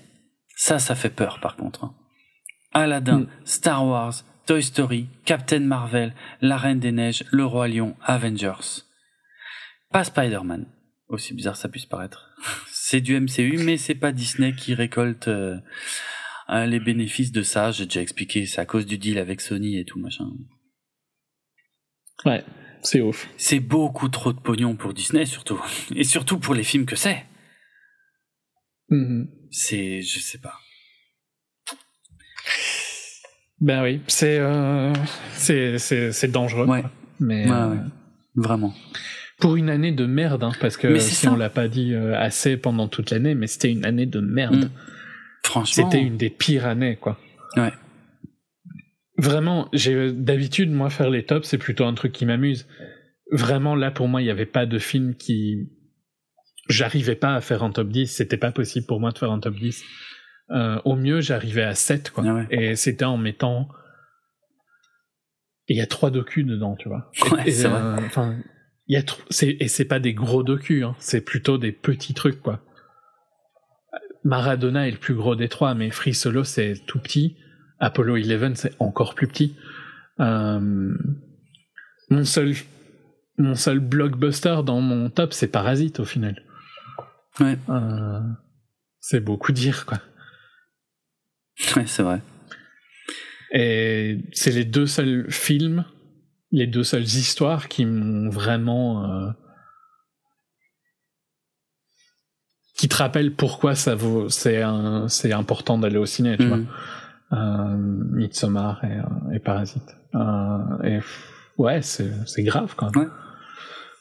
Moi, euh, sur un point de vue complètement différent, mais euh, depuis sept ans dans ce podcast, j'essaye un peu aussi d'être le défenseur, le mot est peut-être un peu fort, mais le défenseur des blockbusters, parce que euh, il y a des blockbusters débiles, il y en a toujours eu, mais il y a des blockbusters parfois où il y a du talent derrière, où il y a euh, où il y a des gens qui ont un peu quand même une vision, ou qui essaient de proposer des choses.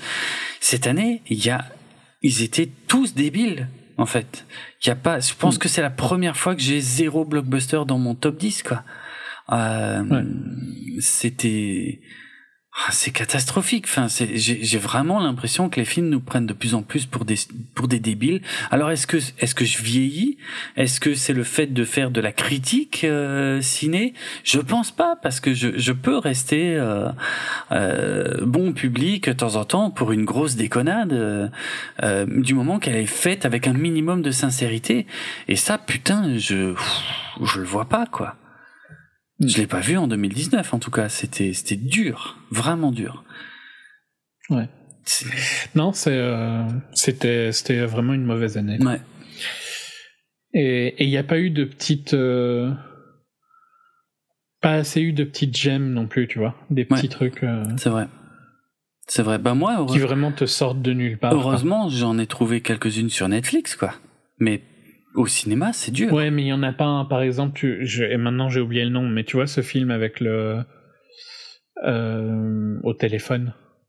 Ah oui, oui, The... je me souviens plus. The Guilty. Enfin, C'était ça. Hein The Guilty, ouais. Ça, tu vois, c'était fou. Ouais. C'était juste fou, quoi, comme film. Ouais, c'est vrai.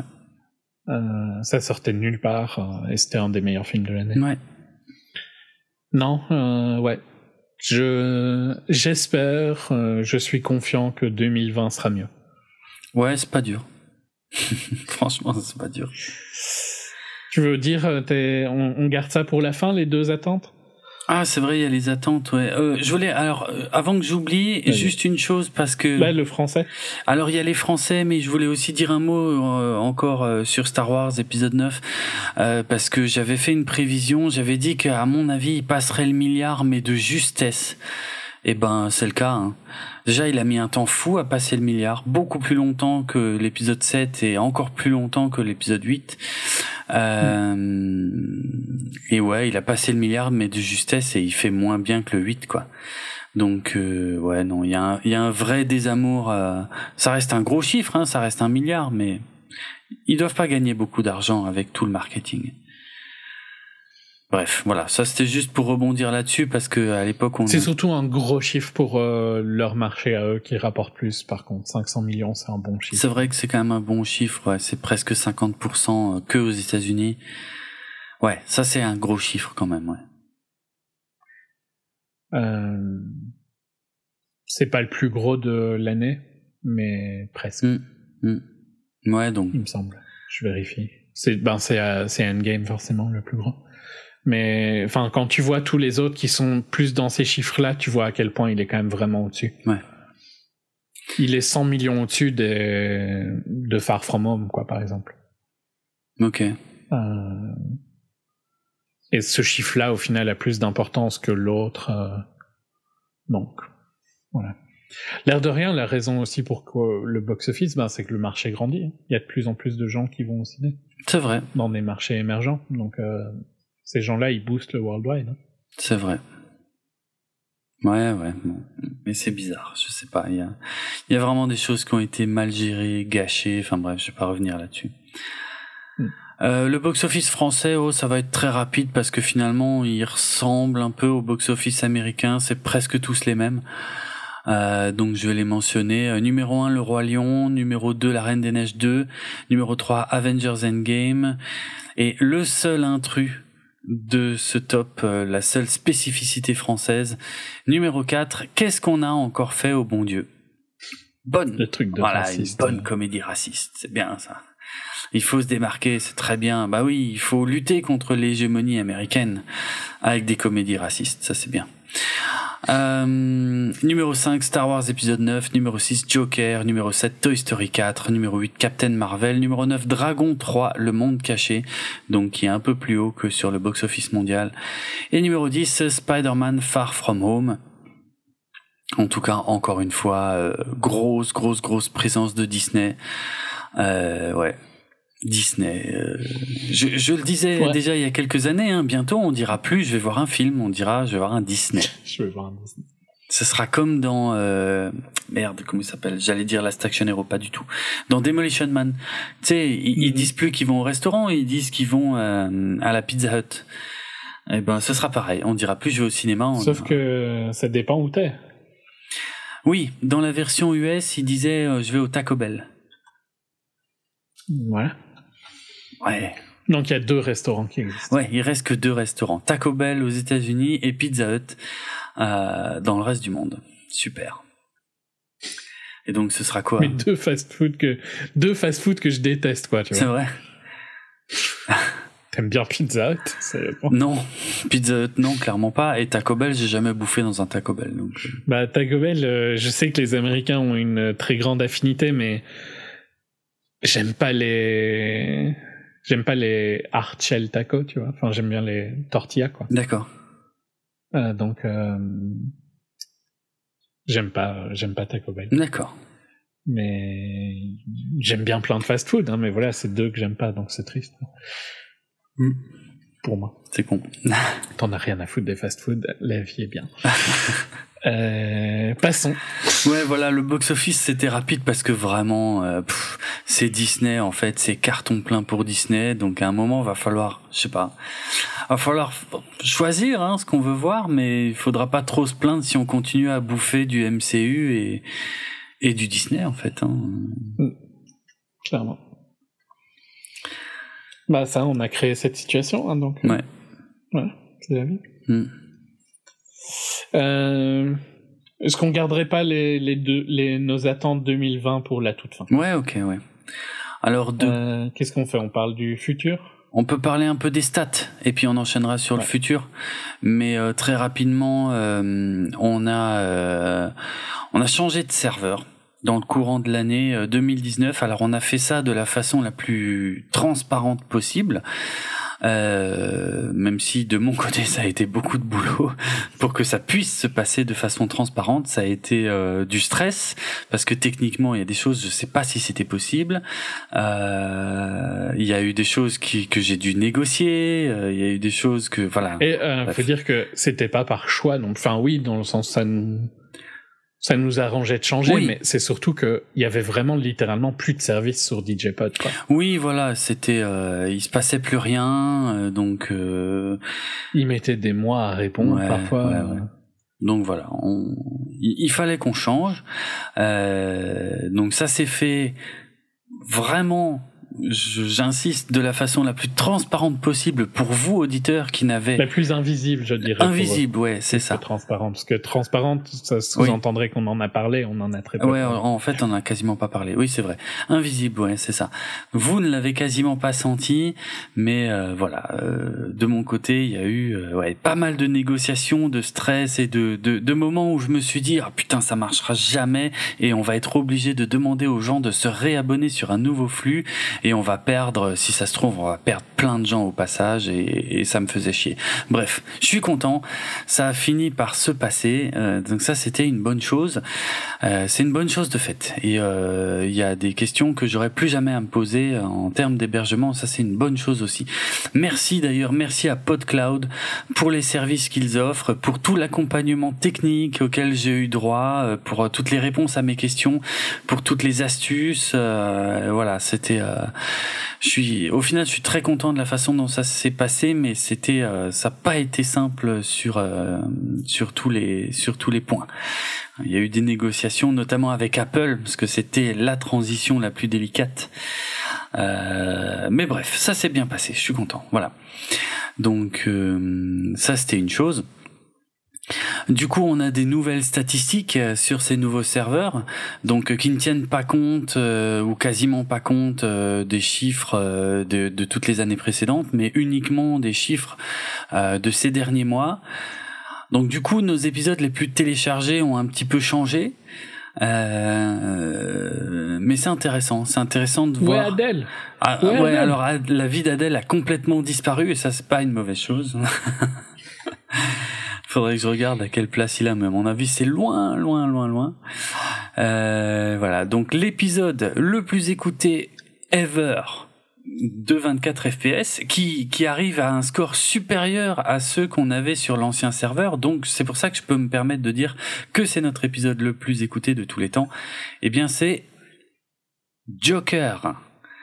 Euh, je suis très surpris, mais euh, c'est quand même un film qui a intéressé beaucoup de monde, donc. Euh, hmm. Mais je pensais pas à ce point, mais tant mieux, tant mieux. Donc euh, ouais, Joker, Joker qui est très très haut. Euh, en numéro 2, c'est Avengers Endgame qu'on avait fait avec euh, Loïc. qui a de gros chiffres de téléchargement aussi, donc oui, je peux pas nier que c'était quand même un événement, hein, mais mhm. Mais voilà, ça, ça vous a beaucoup intéressé. En bon, il y a un numéro, il y a un débrief en numéro 3. En numéro 4, on a Once Upon a Time in Hollywood.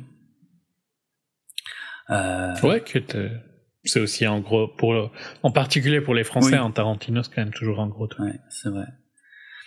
Et puis après, ouais, après c'est un peu plus surprenant parce qu'on a Solo, Star Wars Story, euh, qui est en numéro 5, qui a donc un meilleur score que euh, Star Wars 9, l'ascension de Skywalker avec euh, Willem.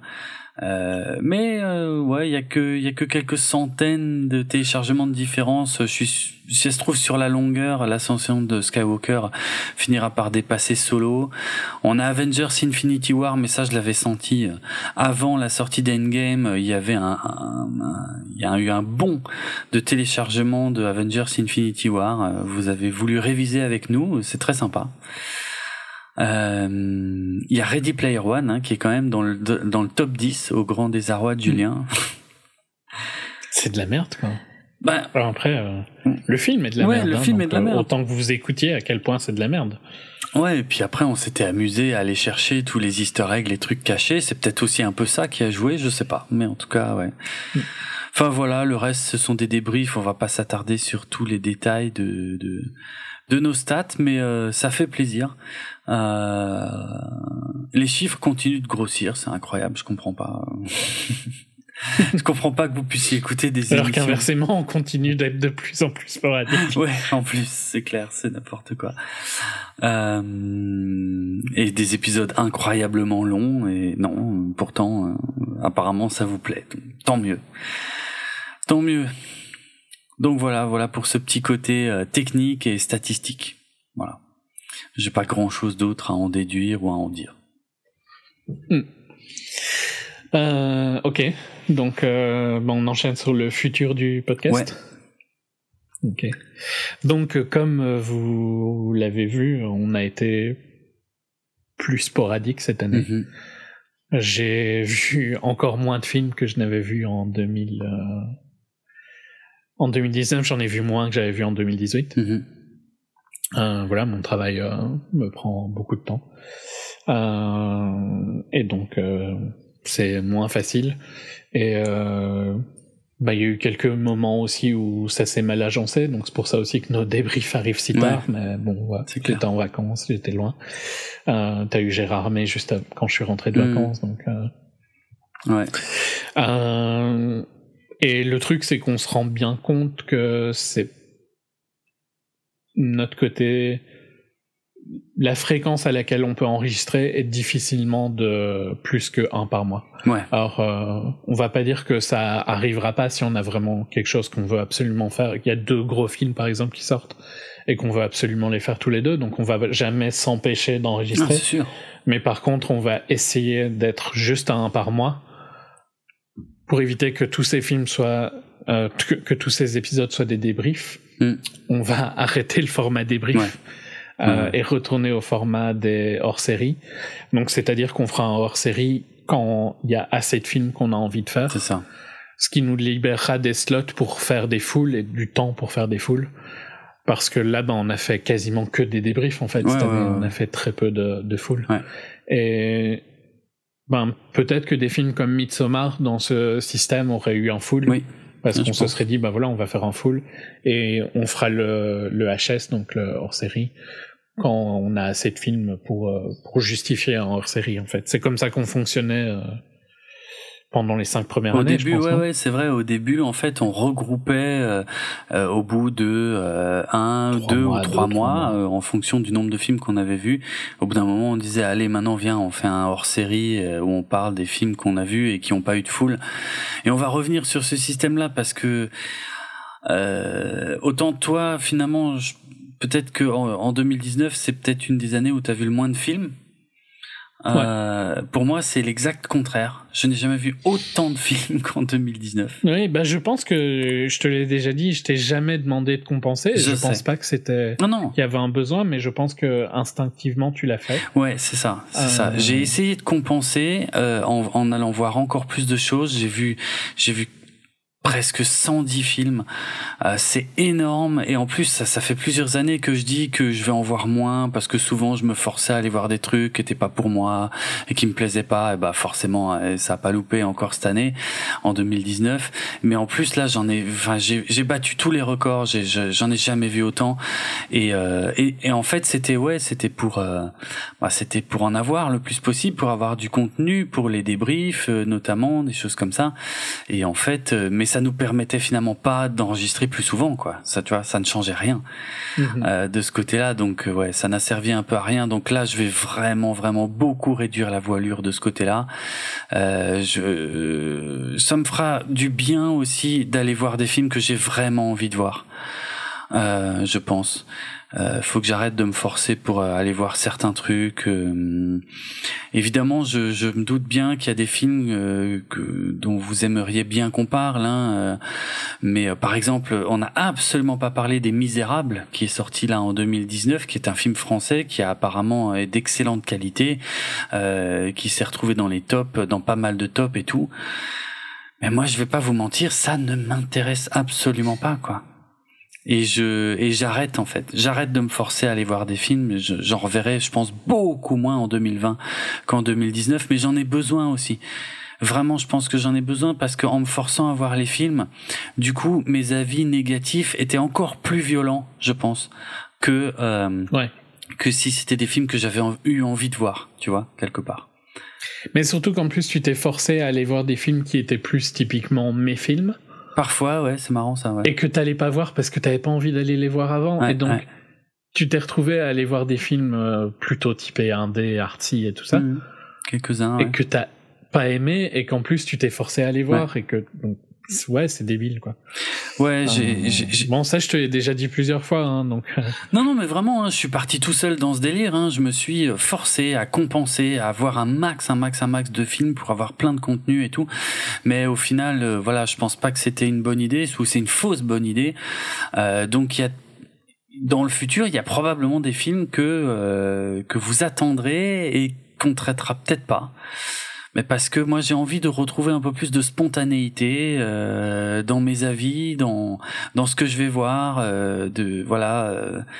Euh, même si mes attentes sont quand même de plus en plus basses parce que voilà quoi ça devient dur de m'enthousiasmer on l'a dit hein, les blockbusters qui étaient un peu mon cheval de bataille au début de ce podcast sont quand même devenus globalement assez pathétiques donc j'ai de plus en plus de mal à m'enthousiasmer pour ça mais bon il y a quand même des petits trucs qui m'intéressent à droite à gauche que j'ai envie de voir. Donc euh, voilà, je continue à aller voir des films, mais moins.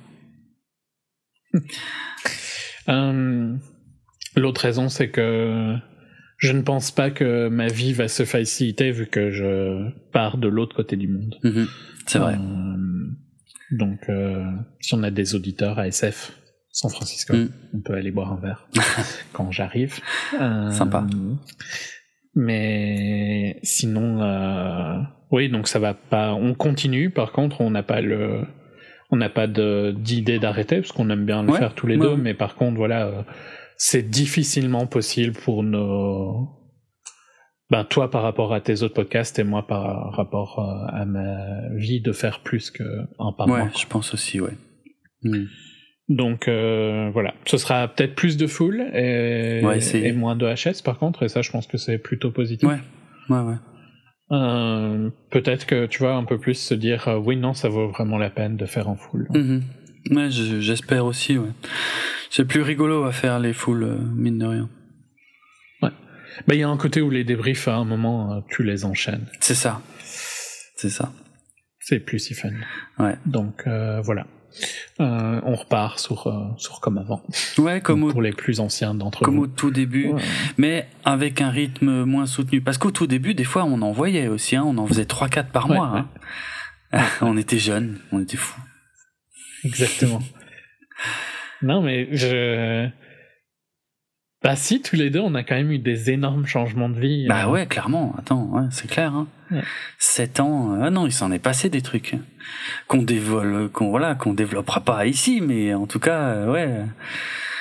Mais je suis content, hein. J'en reviens pas que ça fasse sept ans qu'on fait ça en fait. Ouais. C'est fou. Ouais.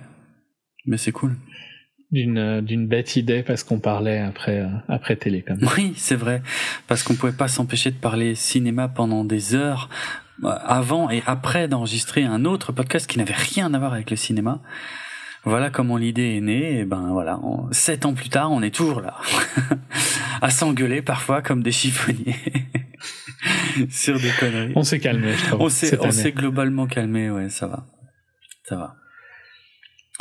Mais moi, il me manque aussi, euh, tu vois, il y a eu des trucs bien fun à faire à une époque, je sais pas, le, le Hobbit ou les Spider-Man euh, que je détestais et qu'on savait hein, que que j'allais détester, mais mhm. que qui était quand même, il y avait quelque chose à aller décortiquer, il y avait il y avait quelque chose à, à aller analyser malgré la médiocrité des films. Et pourtant, euh, aujourd'hui, encore une fois, je reviens sur ces blockbusters, ils sont de plus en plus vides, en fait.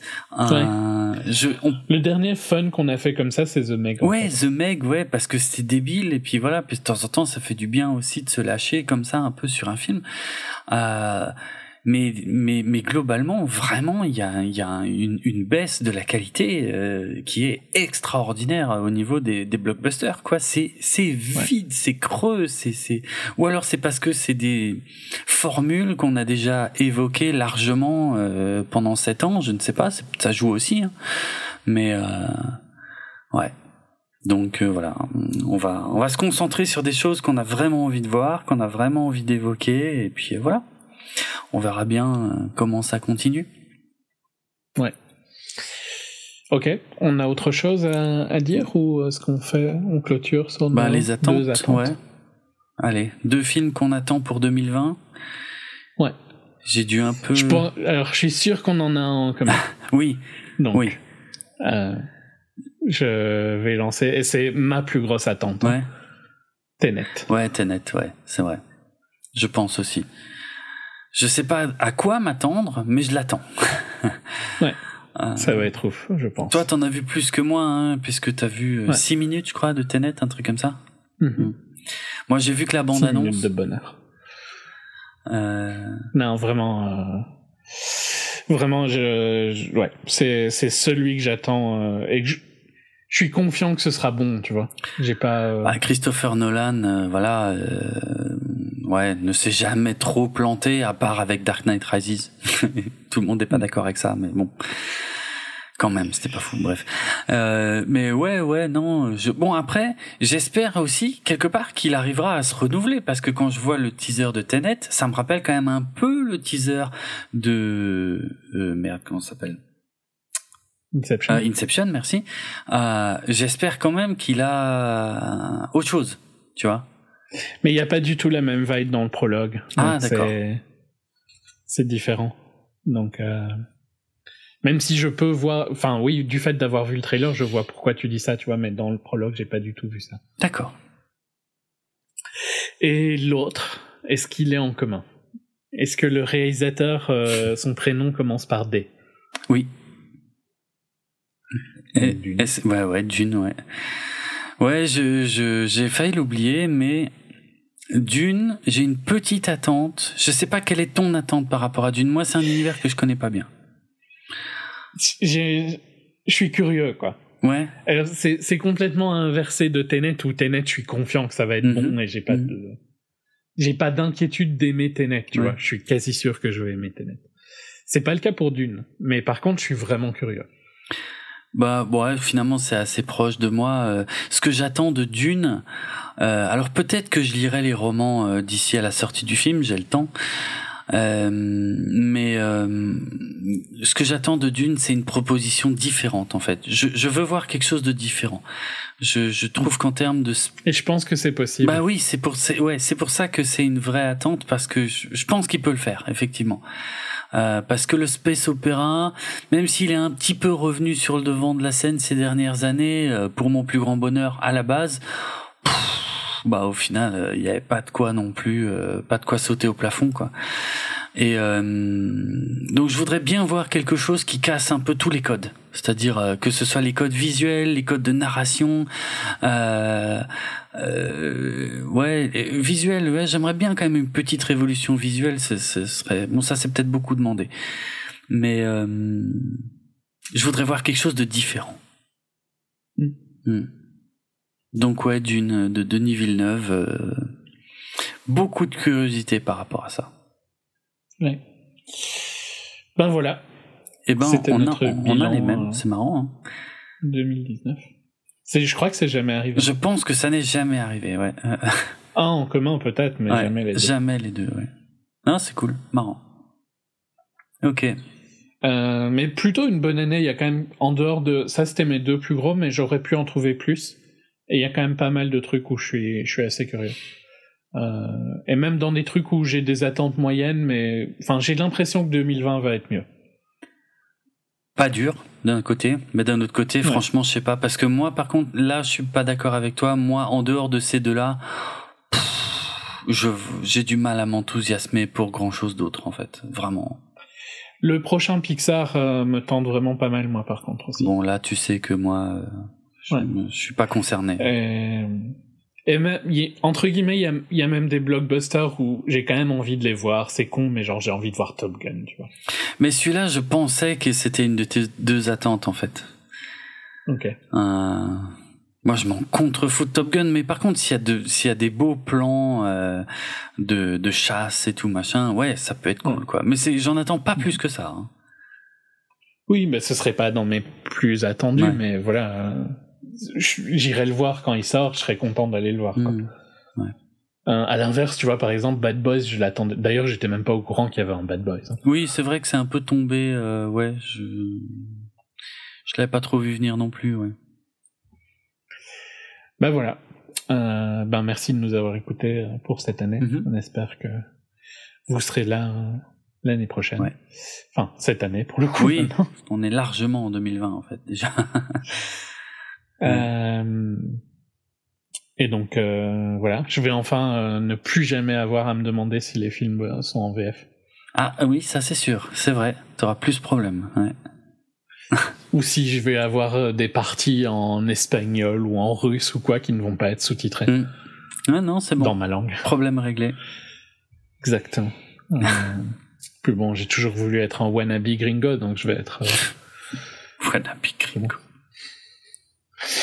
Euh, ben, si vous voulez écouter nos autres podcasts, ils sont disponibles sur notre site www bipod.be, sur notre hébergeur audio podcloud.fr, sur euh, vos programmes de téléchargement de podcasts favoris, sur les réseaux sociaux, la page Facebook 24fps podcast, sur Twitter à 24fps podcast. Euh, vous pouvez me dire à quel point mon top était meilleur que celui de Jérôme euh, sur atrate rhitz et vous pouvez dire à Jérôme à quel point son top était moins bon que le mien sur at dravenardrock d r a v e n a r d ROK, vous pouvez me retrouver. Le, oui. C'est important dans le marketing de répéter les choses. D'accord.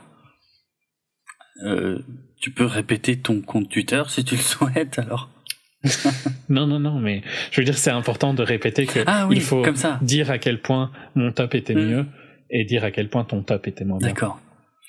C'est de la persuasion dans ce cas-là, en fait, presque. Hein. Mais... Si je vais bien, c'est je vais bien. Oh putain, alors le pire exemple, merci. Excellent. Meilleur exemple. Hein. C'est vrai, pour le coup. Mais je suis surpris que tu le connaisses.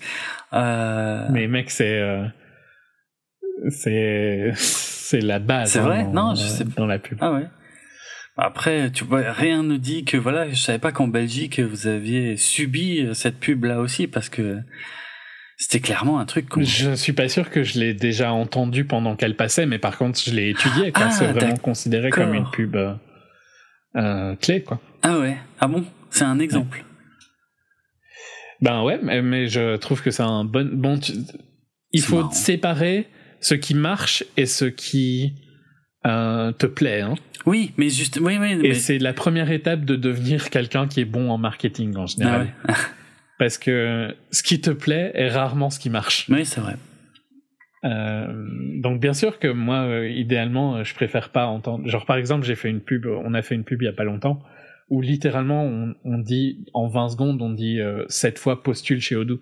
Ah ouais.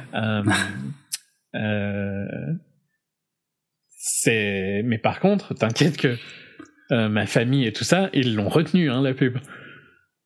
Excellent.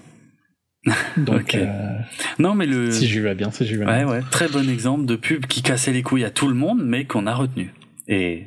Bah, ça fait combien de temps que t'as pas entendu cette pub et que tu l'as capté direct quand je l'ai dit, tu vois? Bah, alors bizarrement, j'en ai parlé avec quelqu'un d'autre il y a peut-être une ou deux semaines, tu vois. Ok. Ouais. Mais euh, mais voilà, mais ça c'est une coïncidence. Mais mais oui, non, mais je ouais, limite j'ai les images en tête quand tu me le dis, tu vois. Mhm. Donc euh, pub réussie, j'imagine pour le coup.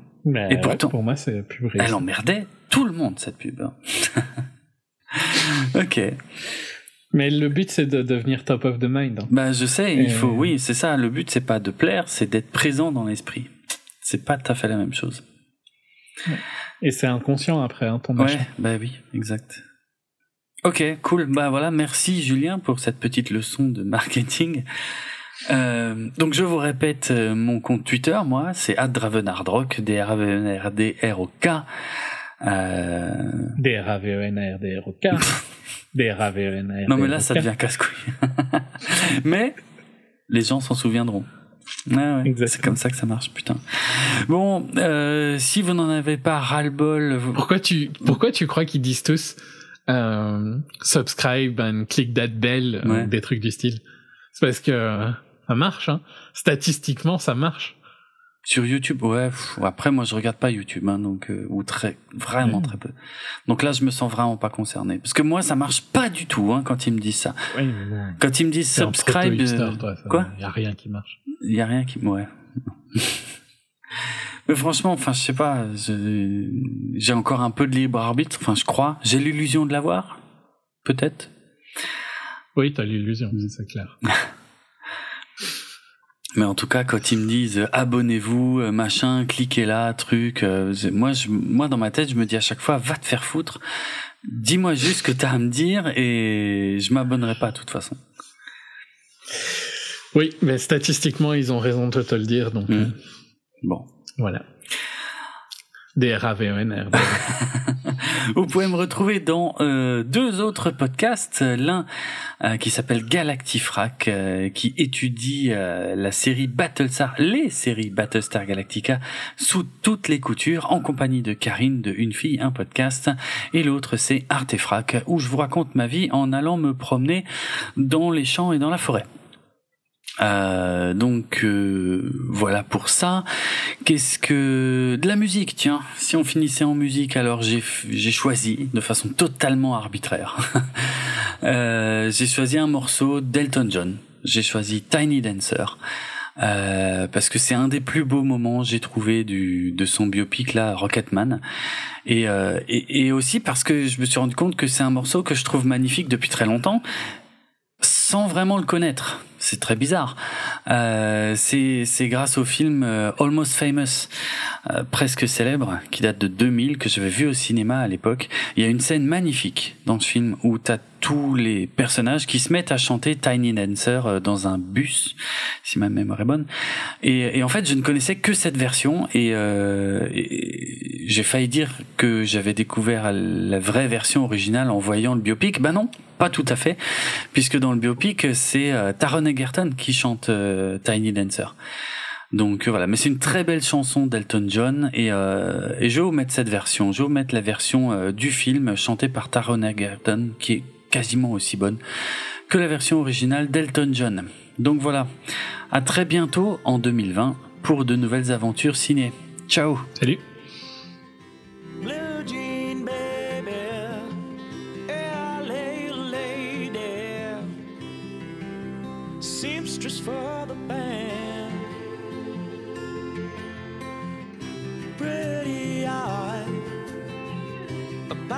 smile. You'll marry a music man.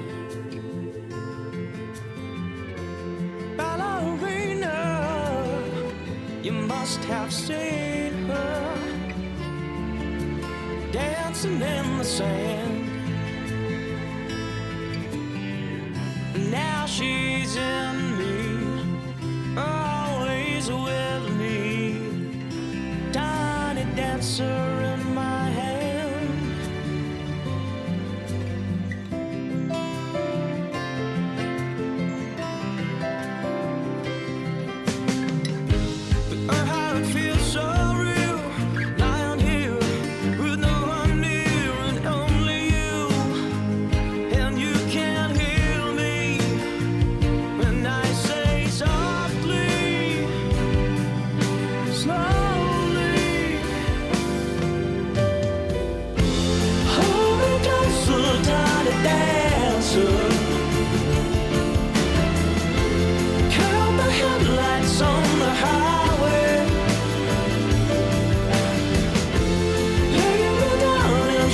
of linen.